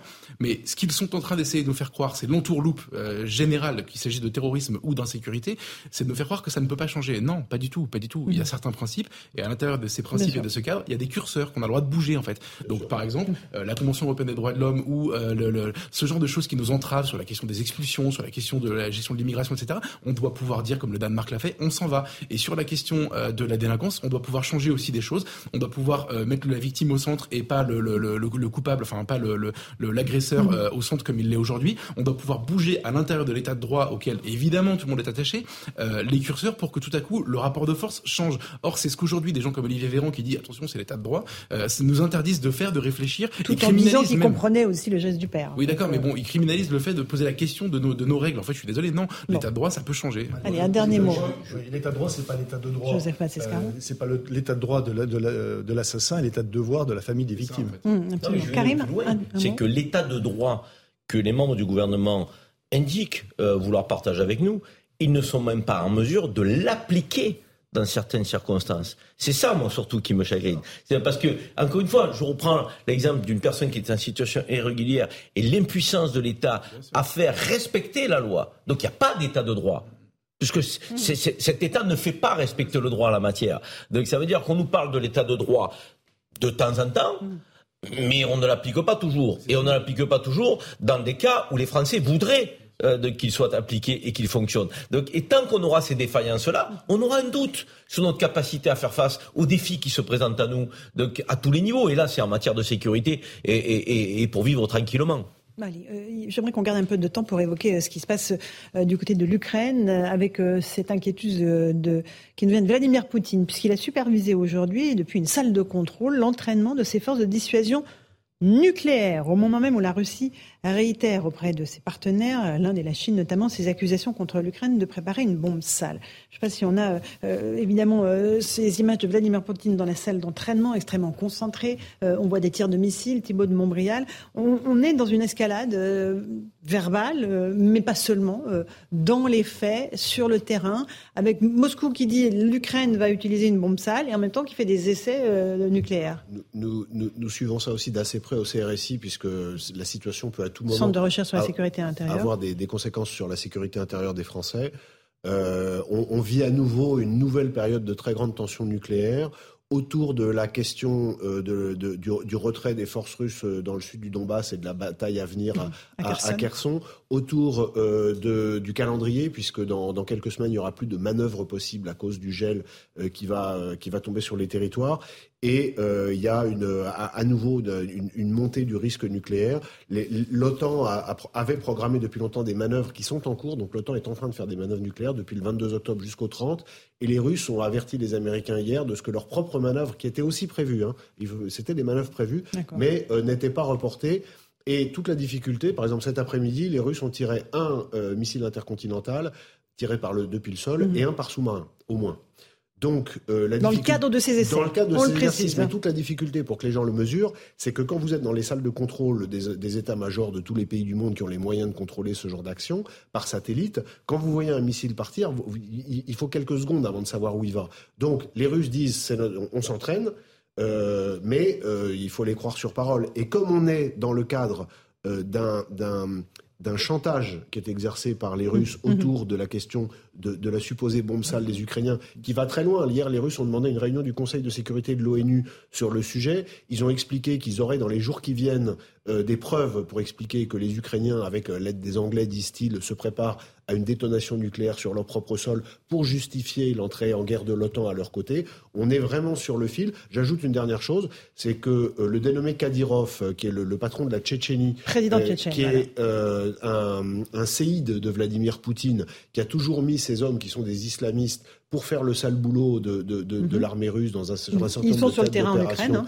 euh, et qui revendique euh, 100 000 combattants avec lui, a appelé euh, à, à exterminer tous les Ukrainiens et les Occidentaux, et il a appelé hier tous les musulmans d'Europe à, à se soulever et, et à attaquer sur notre propre sol. Soit dit en passant, les gens euh, qui sont pro-russes et qui considèrent que, que Vladimir Poutine serait le sauveur de l'Occident très chrétien ne pourront que constater avec qui il s'allie. Je referme la parenthèse. Mais nous sommes, bref, dans une situation qui est à nouveau extrêmement tendue et les jours qui viennent, peut-être même les heures qui viennent, euh, pourraient être euh, décisives. Ça veut dire que l'armée française est en état d'alerte maximum, là, avec ses euh, essais américains, ses essais russes L'armée française est très vigilante. Vous savez que nous avons des, des troupes qui sont dans le cadre de nos accords avec l'OTAN.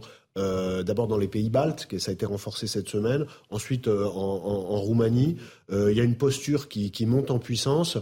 Mais ce qui est intéressant, c'est qu'il y a aussi de plus en plus d'élus locaux qui se tournent vers les préfets pour leur demander si euh, la défense civile, et en particulier euh, en cas de- de- d'attaque nucléaire en Europe centrale, si nous, nous aurions de, de quoi euh, distribuer de l'iode aux populations, etc. Et figurez-vous que la préfète de l'Oise a fait un exercice de distribution d'iode en temps réel en expliquant il y a trois jours que c'était à la demande des, euh, des maires et Mhm. des élus locaux qu'elle faisait cet exercice et en rappelant à tous les gens qui sont sur la chaîne, parce qu'il y a de l'iode dans les stocks stratégiques, Mhm. mais qu'on ne le sort que s'il y a vraiment besoin. Le problème, c'est que s'il y a vraiment besoin, ça, ça va être en heures En que heures. le, que le Voire- calendrier- voire en minutes, que, c'est- même. que- que le- que la question va se poser. Mhm. Et donc, elle, elle a décidé de faire un exercice en temps réel de distribution, euh, ce qui montre quand qui même... s'est bien déroulé? Ce qui, ce qui d'après, d'après, de- Mhm. d'après ce que j'ai compris, c'est plus ou moins bien déroulé. Mais l'intérêt de, de l'anecdote, euh, c'est précisément que maintenant, de- au, au niveau de l'organisation de, de- de- de l'État français, on se préoccupe de ces questions qui sont extrêmement concrètes. Mhm. Et dernière chose, c'est que le gouvernement a mis en place, et ça c'est vraiment bien, quand il y a des choses bien, il faut le dire, un système qui s'appelle Alerte, Alerte FR, qui fait que enfin la France a un système d'alerte des populations civiles comme aux États-Unis et en Israël, et qui fait que maintenant, s'il se passait quoi que ce soit, y compris d'ailleurs accident industriel ou autre, nous serions prévenus, prévenus Par nos téléphones. ce qui est une avancée majeure. Et dans ces cas-là, il faut aller euh, au sous-sol le plus vite Dans ces possible. cas-là, il faut suivre les instructions qui et sont suivre les par nos instructions qui téléphones. sont sur nos téléphones. Euh, Joseph Massescaron. Nous sommes rassurés. Je suis sûr qu'Olivier Véran a dû dire qu'il y avait assez d'iode pour tout le monde. Euh, Non, mais il y a trêves de plaisanterie. Sur euh, ces, Oui, manœuvres bah, savez, faites par perso- il y a Vladimir des personnages Poutine. qui incitent naturellement la plaisanterie. Bien sûr. pardon. Mais là, on parle d'un sujet grave, Oui. la dissuasion nucléaire, Poutine qui supervise l'entraînement de ses forces, qui fait des tirs de missiles. On, on est encore dans la, dans la démonstration de force. Ma, ma, question, c'est que. euh, c'est juste une interrogation. Euh, Il y a, et bien sûr, là, ça ne nous a pas échappé, il y a une mise en scène de Poutine. Mon interrogation, c'est est-ce qu'il est qu'il contrôle aussi complètement la situation C'est-à-dire, est-ce que cette. euh, Bah là, dans euh, sa salle de commandement, on, est- est-ce que, on, est- oui, on bien espère que oui. Est-ce que justement cette démonstration, mais je parle de, de politi- politiquement, est-ce qu'il qu'il n'y a pas aussi des éléments euh, euh, je, ne suis pas sûr que la sortie de, de Kadyrov, parce que j'ai lu en effet qu'il voulait effacer toutes les, les- les villes, toutes les villes ukrainiennes. Il n'a pas dit, dit que ça. Il a critiqué en effet aussi euh, euh, fortement Poutine en le trouvant, je vais être trivial, pardonnez-moi, mou du genou. hein. Mhm. Ça veut dire que c'est ce que l'on dit d'ailleurs très souvent ici, c'est que l'opposition à Poutine, c'est peut-être pas toujours une opposition qui est une opposition humaniste et démocrate. D'un autre côté, on voit que de plus en plus, euh, il y a des témoignages euh, sur Telegram notamment de la, de la ministre Wagner qui attaque en règle le commandement russe. Et ça se voit de plus en plus, sans qu'il y ait de réaction, parce que c'est la ministre Wagner et qu'elle a la possibilité de le faire. Ensuite, après, vous mettez à côté euh, ce qui se passe dans les villes euh, russes moyennes, où nous avons des échos, c'est-à-dire avec la première ONG du pays, qui est celle des maires des combattants. Vous avez, vous avez- il y a tous ces éléments qui sont, et, et- et- et je ne dis pas ça parce que je, je, je- je suis dans, dans l'idée que du jour au lendemain, il va y avoir une révolution de palais ou quoi que ce soit. Non, Non, non. je dis ça simplement parce que je ne crois pas qu'un un, comment dire, un Poutine qui, soit plus ou moins euh, un peu flottant ou déstabilisé, ce soit une bonne chose non plus. Voilà. Mais ces éléments-là doivent être pris en compte également. Oui, euh, alors Thibault Ce qui est très inquiétant actuellement, C'est que mm. d'abord, il y a beaucoup d'incertitudes, on ne sait pas vraiment ce qui se passe, mais surtout, tout ce qui présidait à l'équilibre international, y compris en cas de conflit depuis 70 ans, c'est-à-dire la rationalité, n'existe plus. Il n'y a plus de rationalité derrière laquelle euh, mm. réfléchir, faire des stratégies, etc. Et ça, c'est très inquiétant. Pour en revenir juste à ce que vous nous disiez, est-ce que ça veut dire que le risque terroriste sur notre sol est, en train de réaugmenter? Il, est toujours un très haut niveau Malheureusement, il est, il est, toujours élevé, mais c'est sûr que la déclaration de, de, de, de Kadyrov euh, n'arrange rien. J'ai eu un, un, responsable ce matin, euh, enfin quelqu'un qui est en charge de ces affaires pour, pour les services français, qui, qui, qui, avait remarqué et qui était assez inquiet. Ils étaient en train de regarder la capillarité. Est-ce que cet appel était très, beaucoup très relayé, ou pas, sur les réseaux sociaux Mais il l'est quand même beaucoup. Euh, c'est pour ça que j'en parle. S'il ne l'était pas, je n'en aurais pas parlé plus. Geoffroy Lejeune, sur cette montée en puissance moi, j'observe un peu hébété depuis le début euh, de, de ce conflit, la, la, la, ce que vous appelez une montée en puissance, en effet, et l'escalade de ces dernières semaines, euh, en essayant de comprendre à la fois euh, ce qui se passe dans la tête d'un Russe ou en l'occurrence de Vladimir Poutine, c'est-à-dire que je comprends ce qui a, conduit à l'agression de, l'Ukraine, l'angoisse vis-à-vis de l'OTAN, l'angoisse vis-à-vis de ses frontières, etc., l'histoire russe, et en comprenant évidemment la réaction ukrainienne qui se défend face à un, agresseur. Et, je vois ces deux logiques implacable s'affronter et monter jusqu'à la situation qu'on vit aujourd'hui, en me, en me désolant et en me désespérant, et surtout en ayant très peur de n'entendre aucune voix euh, mmh. offrir une solution pour la paix. C'est-à-dire qu'en fait, cette semaine, Emmanuel Macron était à Rome, il a prononcé un discours sur la paix, euh, il a rencontré le, rencontré le pape, de, qui est sur la même position. Ça les empêche pas de condamner Poutine, hein, mais je veux dire, ils sont mmh. dans une recherche de paix.